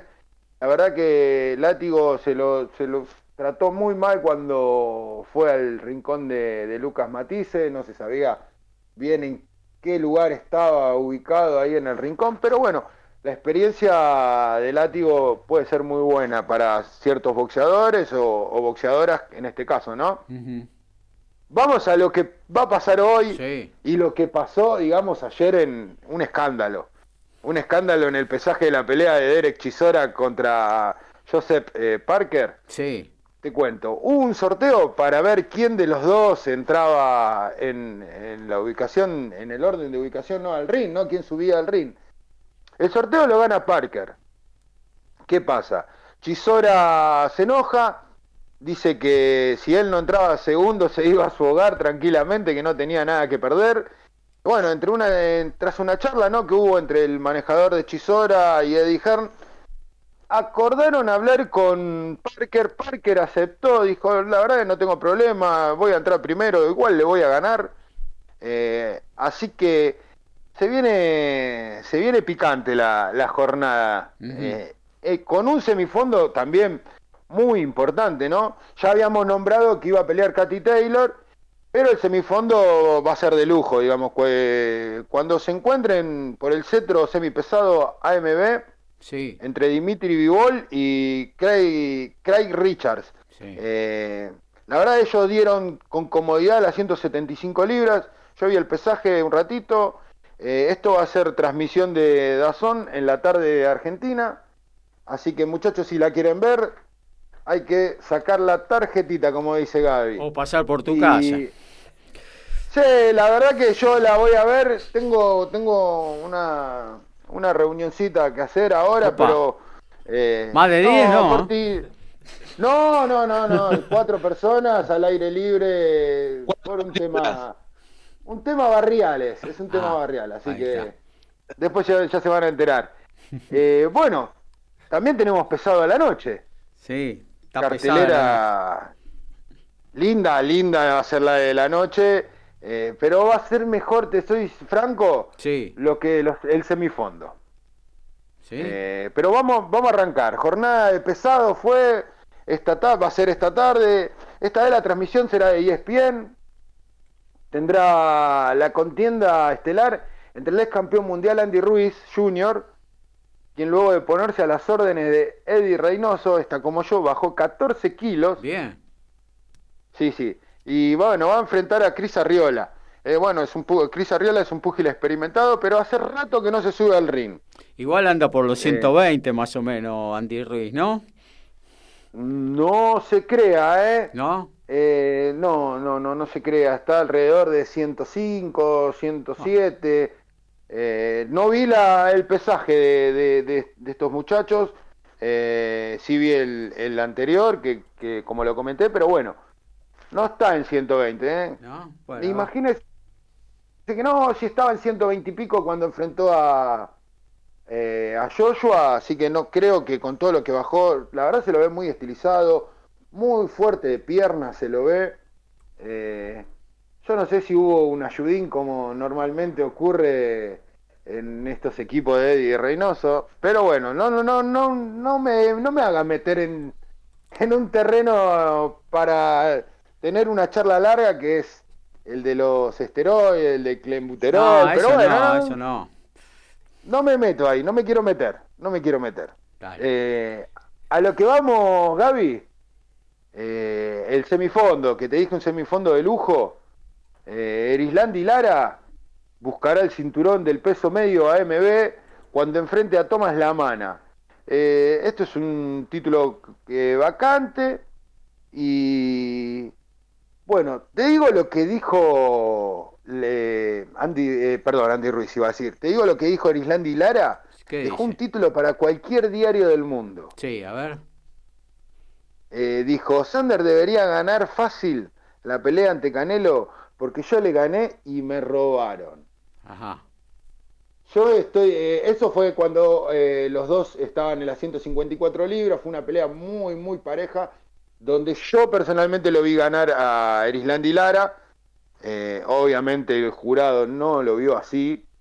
Yo creo que si la viste a la pelea también vas a coincidir de que Lara fue superior. Eh, y esto es lo que me hace pensar dónde está parado eh, Brian Castaño, porque Brian Castaño también empató con Lara en una pelea donde para mí la ganó Brian, que se está preparando con todo para su combate contra Germán Charlo. Así que, bueno, con respecto, vuelvo un segundito a lo de la, a lo de la pelea de Andy Ruiz. Esto va a ser eh, eliminatoria eh, por, el, por el título que tendría que, que unificarse entre el Gypsy King eh, y el mencionado ya Fury y Eh, Joshua. Sí, Fury y Joshua, el mencionado ya Joshua. eh, que se, se- se dice que está arreglada, que no está arreglada. Eddie Hearn eh, juega una carta, la esconde. Vamos a ver qué, qué es lo que va a pasar con eso. Pero si Andy Ruiz gana, eh, va a ir, a- va a ir por, el- por los títulos. Yo estoy muy confiado en que Andy hoy va a ganar. No estoy confiado de que vuelva a ganarle a, o a Joshua o en su caso que le gane a Tyson Fury. Hoy, hoy gana, hoy, gana Sí. Ruiz porque Arriola es un boxeador de segundo orden, un probador. Le pusieron para que, para que gane. Pesó 256 libras el amigo Ruiz, ahí lo veo en las fotos, en el pesaje, metiendo un poquito la panza para adentro. Eh, No se 200 crea, eh, no se crea que metió panza porque yo lo vengo viendo entrenar y la verdad que está en un muy buen estado. No está como estoy yo últimamente, pero la verdad que es- está, está muy bien. Yo lo veo entrenar. Pero Entrena 205 junto a Canelo. 200 256 libras son como 120 20 kilos, 125 kilos, ¿eh? la mitad. Mm, Una libra es medio kilo, ¿no?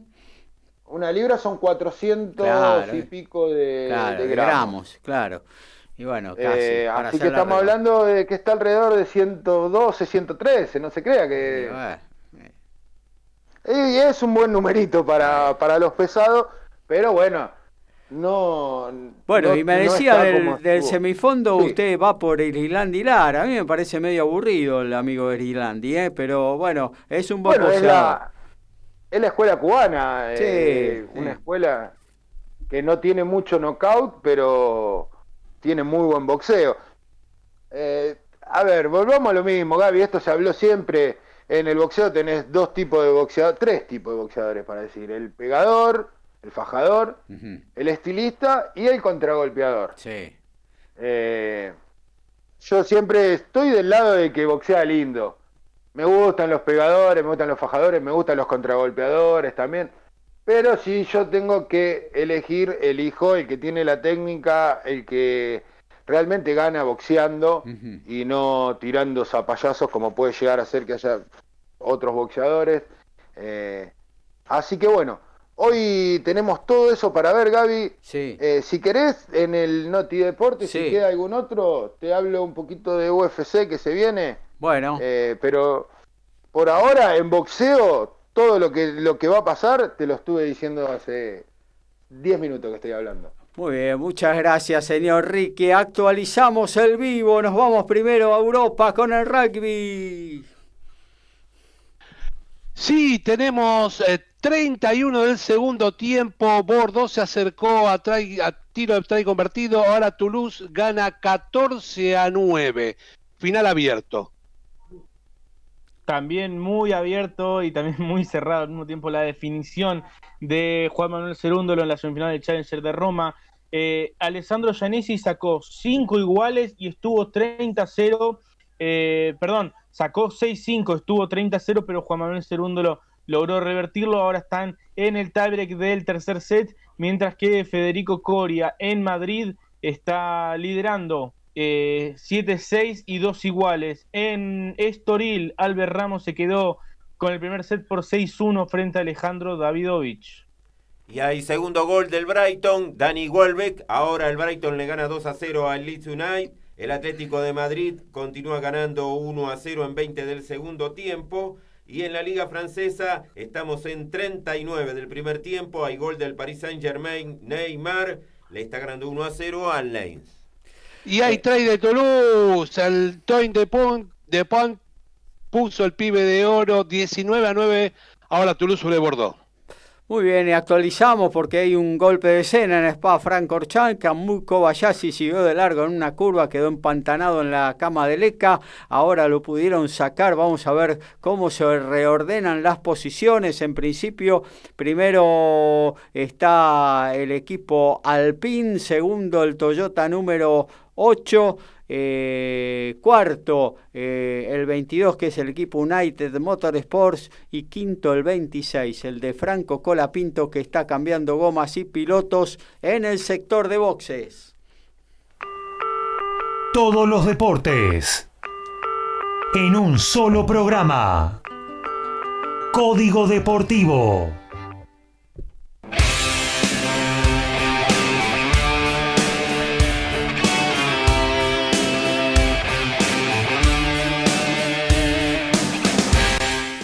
Noti Deportes. Escuchen estos números. La New Zealand Union Rugby consiguió el aval de todas las uniones provinciales para llevar adelante el acuerdo comercial con la empresa Silver Lake y ceder un 12,5% de los derechos comerciales. De concretarse, se repartirá un ingreso de 387 millones de dólares neozelandeses, que son 280 millones de dólares de Estados Unidos. Con la rebaja de los derechos de TV, el pasivo del año pasado fue de 34 millones de dólares neozelandeses, el equivalente a 24,5 millones de dólares de Estados Unidos. Ahora los quieren imitar en el mismo método los australianos que están en quiebra. Eh, y bueno, tomamos este Noti Deporte para actualizar resultados porque Sí. acaba de ganar Juan Manuel II, lo tenemos finalista mañana en el Challenger de Roma. Eh, así que bueno, el tenista argentino que logró ganar el ATP 250 de Córdoba en el mes de febrero, mañana enfrentará al italiano de 18 años, una final Next Gen, porque Juan Manuel tiene 19, eh, enfrentará a Flavio Coboli, que hoy superó al turco Semilkel. Así que bueno, final, mañana tendremos dos argentinos finalistas en torneos Challenger a la espera de lo que pueda ocurrir también en Salinas, donde estarán jugando Tiago Tirante primero y luego Agustín Velotti. Gaby, como te dije recién, vamos a hablar un poquito de UFC, aunque sea para dar los combates estelares, los dos combates estelares de esta noche, de la cartelera UFC 20 eh, Vegas 25, eh, donde va a estar encabezando Dominic Reyes ante el polaco Jiri Prochaska y en la coestelar Ion Kutabella enfrentará a Dustin Jacobi. Y repasamos la tabla de posiciones, eh, que mañana se va a jugar esta fecha número 12 y se encuentra con Colón de Santa Fe en la zona 1 con 24 unidades, ya dijimos clasificados, 19 para estudiantes, 18 River y San Lorenzo, hasta ahí los que están entrando por diferencia de gol, queda afuera por ahora Racing en el quinto lugar, 18 puntos. 15 para Rosario Central y Godoy Cruz, 14 para Banfield, 13 para Argentino Junior y Central Córdoba, ya sin ninguna posibilidad, Aldo Civi, Platense y Arsenal cierran con 11. En la zona 2, el clasificado Vélez Arfield con 28, 19 para Boca y Talleres de Córdoba, 17 para Independiente, está quedando afuera Lanús con 16, 15 Unión de Santa Fe, 14 para Gimnasia, 12 para Defensa, Huracán y Atlético Tucumán, 10 para Newell's Sol Boys y Sarmiento de Junín y 9 para Patronato de Paraná. Con esta tabla de posiciones al momento estarían jugando Colón de Santa Fe Independiente, Estudiantes de La Plata, Talleres de Córdoba, Vélez Arfiel, San Lorenzo y Boca River. Muy bien, eh, impactante sería, ¿no? Un, una- un cuarto de final de Boca River. Yo creo que se van a Y modificar las posiciones. perdón, y en Copa Argentina también se van, a- se van a enfrentar. También. Ya estaba, sí, sí. eh, en Eso ya está. En Copa Argentina tienen que jugar en octavos de final, Boca y Ah. River. Y Racing. Independiente está con posibilidad de jugar en cuartos de final. ¿Cómo aburren, eh? Ahí estamos. Bueno, eh, te- tuviste duro ahí, Ricky, ¿eh? La verdad que yo no soy una persona que mira mucho fútbol de primera. Eh, yo soy más, me gusta mucho más el ascenso. Ah. Y lo, a lo que voy es que cómo aburren es porque imagínate que los medios solamente hablan de Boca River, los medios de deporte no hablan solamente de Boca River cuando no se enfrentan. Imagínate cuando se enfrentan, están todo el día hablando. Claro. Eh, así que, sinceramente, desde mi, mi humilde punto de vista, tendrían que ampliar un poquito más y no darle tanta, tanta magnitud a Boca River y sí buscar equipos que jueguen bien al fútbol. Bueno, River juega, juega bien, pero hay que hablar de defensa, hay que hablar e intentar de, de lo que juega Vélez, de lo que juega Newell's. que la verdad que intentan jugar, a veces no le dan los resultados, pero no nadie habla de ellos. Solamente hablan de Boca River, que son el marquete de por sí, ¿no? Sí, aunque Sí, pero en tened M- en cuenta que Sí, que en MG eh, hemos estado hablando permanentemente es de defensa y justicia. Cuando quedó eliminado, eh, yo lo estuve siguiendo y después jugó la Sudamericana, que es la que ganó, y la buena actuación que sigue teniendo en la actualidad. Pero, Pero también bueno. un reconocimiento a Boca también, que estos últimos partidos la verdad que estuvo jugando bastante bien. ¿eh? No sé si juega bien, pero bueno, gana, gana, que es fundamental. Pero a lo que No. voy, oh, sí, Yo no, te decía que para mí sí, este, estos últimos partidos, sobre todo en la mitad de, de- de cancha, encontró varios jugadores con supuesto buen pie que han hecho que el equipo funcione de otra manera y que más allá de ganar, yo creo que los últimos partidos jugó bien. Muy bien. Eh, ¿Vos tenías decir, decir algo ahora? Sí? No, no, pero bueno, igual agregar que creo que Colón ha sido el más Bien. regular del torneo hasta ahora, ¿no? Claro, tal cual. Eh, bueno, rapidito vamos a hacer lo de básquetbol. Decíamos que Kimsa ya está esperando en la final. Eh, no, básquetbol ya hicimos. Vamos a hacer algo de automovilismo. Eh, se corrió se, la clasificación de Fórmula 1 en el circuito de Portimao en Portugal. Decíamos que todo volvió a la normalidad. Claro, las Mercedes adelante. Esta vez fue Valtteri Bottas el encargado de hacer la pole position. Segundo fue eh, Lewis Hamilton.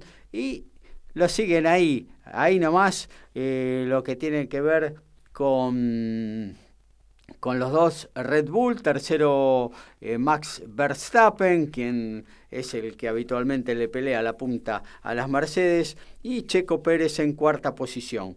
Eh, quinto la Ferrari de eh, de Carlos Sainz en una muy buena actuación. Eh, al Alpine de, Esteban Ocon lo llevó a la sexta posición. Eh, Norris fue séptimo con el McLaren. Leclerc, la otra Ferrari, octavo lugar. Pierre Gasly en noveno con el Alfa Tauri. Y cierran las primeras diez posiciones. Sebastián Vettel, que finalmente volvió a los 10 primeros con el Aston Martin es Racing Point. Eh, se está llevando a cabo las 6 horas de Spa-Francorchamps. Eh, primero está el Alpine Renault, segundo y tercero las dos Toyotas, tercero, cuarto, mejor dicho, el United Sport de Loreca Gibson, eh, de Anthony Davidson, ex piloto de Fórmula 1 al volante, y en quinta posición en la general, Franco Colapinto con sus dos compañeros Roman Rusinov y Nick Debrais.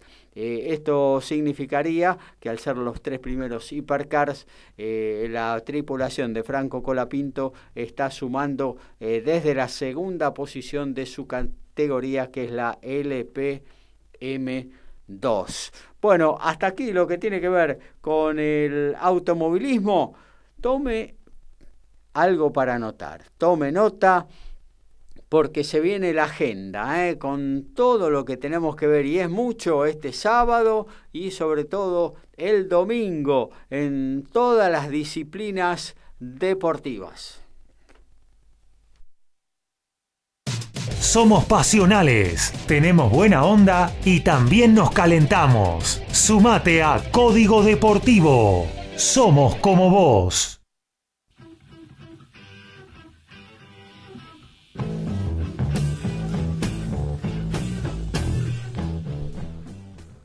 Arrancamos entonces, como de costumbre, con Alfredo González desde Ciudadela. Y se juega la última fecha de la fase regular de la Superliga Americana Rugby. En un ratito, a las 15 horas, Cafeteros Olimpia por ESPN Extra. A las 4 de la tarde, hora argentina, segunda semifinal de la Challenge Cup. Por ESPN Play puedes ver Bat y Montpellier. A las 18 horas, Jaguares 15 enfrenta a Peñarol y lo podés ver por ESPN 2. Y a las 21, Cobras Selman por ESPN Extra. Mañana domingo, segunda semifinal de la Champions. La Rochelle de Facundo Bosch, que está entre los 23, va a recibir a Leinster y lo podés ver por E ESPN 3.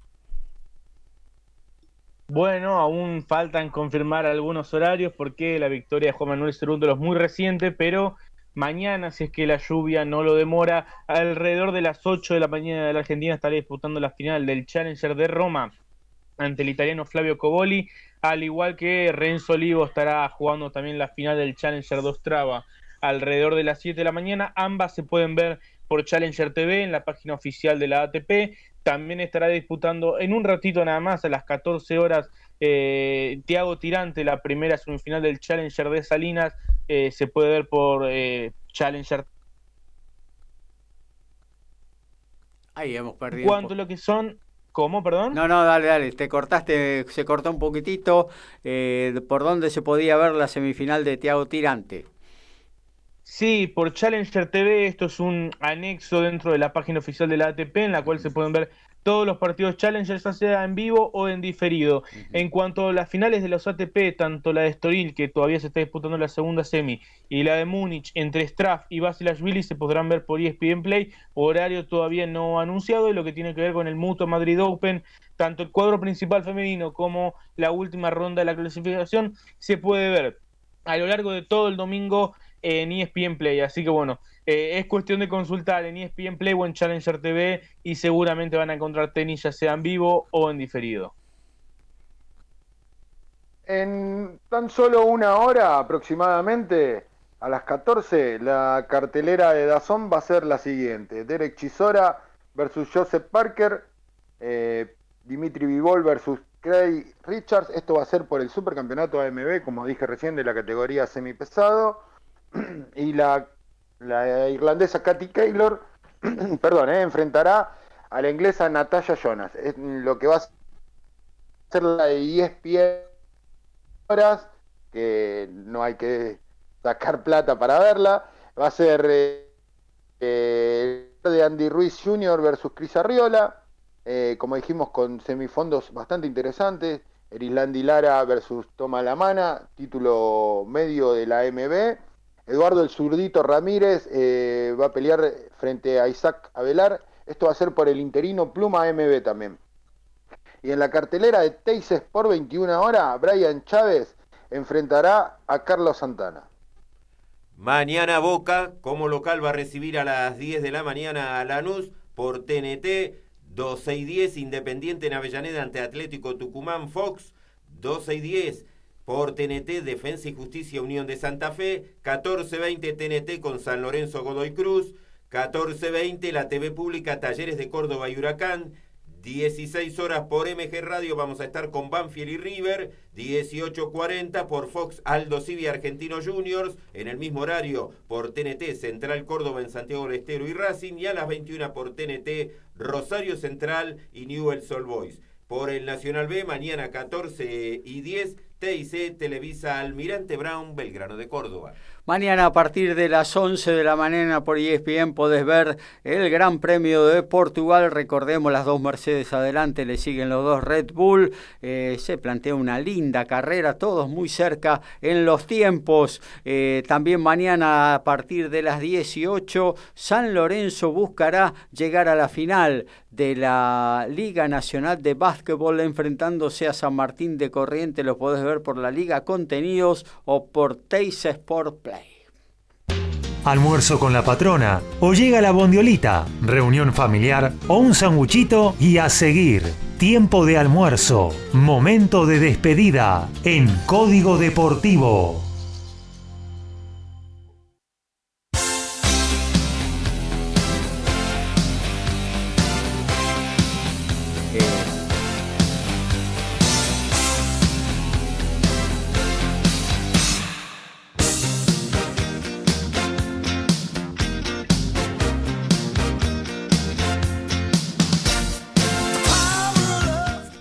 Bueno, ahora sí nos despedimos, eh, nos vamos a reencontrar en lo que tiene que ver con nuestro envío Código Deportivo el próximo miércoles a partir de las 22 horas por esta misma señal www.mgradio.com.ar, pero mañana tenemos cita con la pasión del fútbol. A partir de las 16 los relatos de Agustín Cook, los comentarios de Diego García, Estudios Centrales Horacio Bocchio y todo el staff de Código Deportivo haciendo eh, las info del polideportivo transmitimos Banfield eh, River Play. Em, apenas terminamos ahora, vamos a repetir el diario de turismo de ayer con Francisco Simone, un gran programa. Eh, escúchelo, no se lo pierda. Mucho ritmo, mucha info de todo el segmento turístico. Mañana a partir de las 12 más divertido, menos aburrido, un programa de chicos, pero para compartir con los grandes, ¿eh? Eh, se van a divertir, se van a, la van a pasar muy bien todos. El lunes, 19 horas, Generación Memes, Pablo Mateusi, Bocha Resnick, eh, escuchar buena música, hablar de cosas de todos los días el radioteatro, de todo. En Generación Memes, los martes a las 20 descontracturados y a las 21 abre la disco con la mejor de la música de los 70 a la fecha y los miércoles a las 14 viene Despertares para abrir tu conciencia, tu luz interior y a las 22 aparecemos nosotros, ¿eh? con toda la info deportiva en nuestro programa Código Deportivo. Eh, arrancamos con la despedida. Eh, Alfredo González, creo que tenés que actualizar algo que ya ha terminado y nos despedimos hasta el próximo miércoles, si Dios quiere. Si Dios quiere. Tenemos el primer finalista de la Champions Cup y el Toulouse de, acá, Malía y ahora también de Chocobares le acaba de ganar al Bordeaux 21 a 9 y van a jugar la final el 22 de mayo en Twittenham. Eh, un saludo enorme para todos en el Día del Trabajador, en especial a los esenciales como los médicos, las médicas, enfermeros, enfermeras, los recolectores de basura, los maestros y a todos en general. Nos vemos, eh, los escuchamos el miércoles. Eh, Lautaro, también para vos eh, la despedida. Nos reencontramos próximamente. Por supuesto que sí, nos reencontraremos. felizmente nos pudimos despedir con la noticia de que Juan Manuel Cerundo lo accede a su primera final Challenger. Curiosidad porque ganó un título ATP, pero todavía no había accedido a una final Challenger. También, bueno, la está peleando Federico Coria en el segundo set en el Master 1000 de Madrid. Así que, bueno, nos despedimos por hoy. Ya en la semana tendremos toda la acción del Master 1000 de Madrid, tanto en hombres como en mujeres. Y seguramente muy buenos representantes en la categoría Challenger. Nos reencontramos el miércoles, mm, luego este, que tengan todos un muy lindo día, que disfruten este día feriado del trabajador. Bueno, nos encontramos el miércoles. Muy buen fin de semana para todos. Gracias, eh, gracias Ricardo Beisa también por estar eh, con el compromiso aquí en Código Deportivo y bueno, mm, mañana seguramente estarás presente también en la transmisión, igual que todos los compañeros, con sus noticias eh, y que disfrute de una buena velada de boxeo esta tarde y noche. Bueno, Gaby, muchas gracias. Placer esto, es un aprendizaje día a día voy a hacer chupamedia vos cuando empezó el programa diciendo que ya teníamos un finalista, lo anticipaste, un, grande sos. Eh, así que bueno, los saludo a todos. El, mañana estaremos en, la transmisión de fútbol y como siempre los miércoles, eh, adiós, nos vamos a estar nuevamente. Muy bien, Horacio, gracias por estar. Bueno, nos estamos reencontrando mañana desde Peña de Arenales con Banfield y River. Eh, recordamos que el Brighton finalmente le ganó 2 a 0 al Unai, que el Atlético de Madrid, restando 6 minutos, le gana 1 a 0 al Elche. Esa es toda la información por hoy y que el próximo miércoles vamos a estar con los equipos argentinos en la Copa Libertadores y Sudamericana. El Alpine Renault debutando en la categoría de Hipercars, faltando hora y media para terminar las seis horas de Spa Francorchamps, está en el liderazgo, segundo el 8 de Toyota, tercero el 7 de Pechito López, eh, Franco Colapinto está quinto en la general, segundo en su categoría. Eh, gracias Mabel Rodríguez por poner en el aire eh, Código Deportivo como cada sábado. Nos reencontramos próximamente. Mañana con Banfield River el miércoles con nuestro habitual programa. Que tengan todos un gran fin de semana. Chau, chau.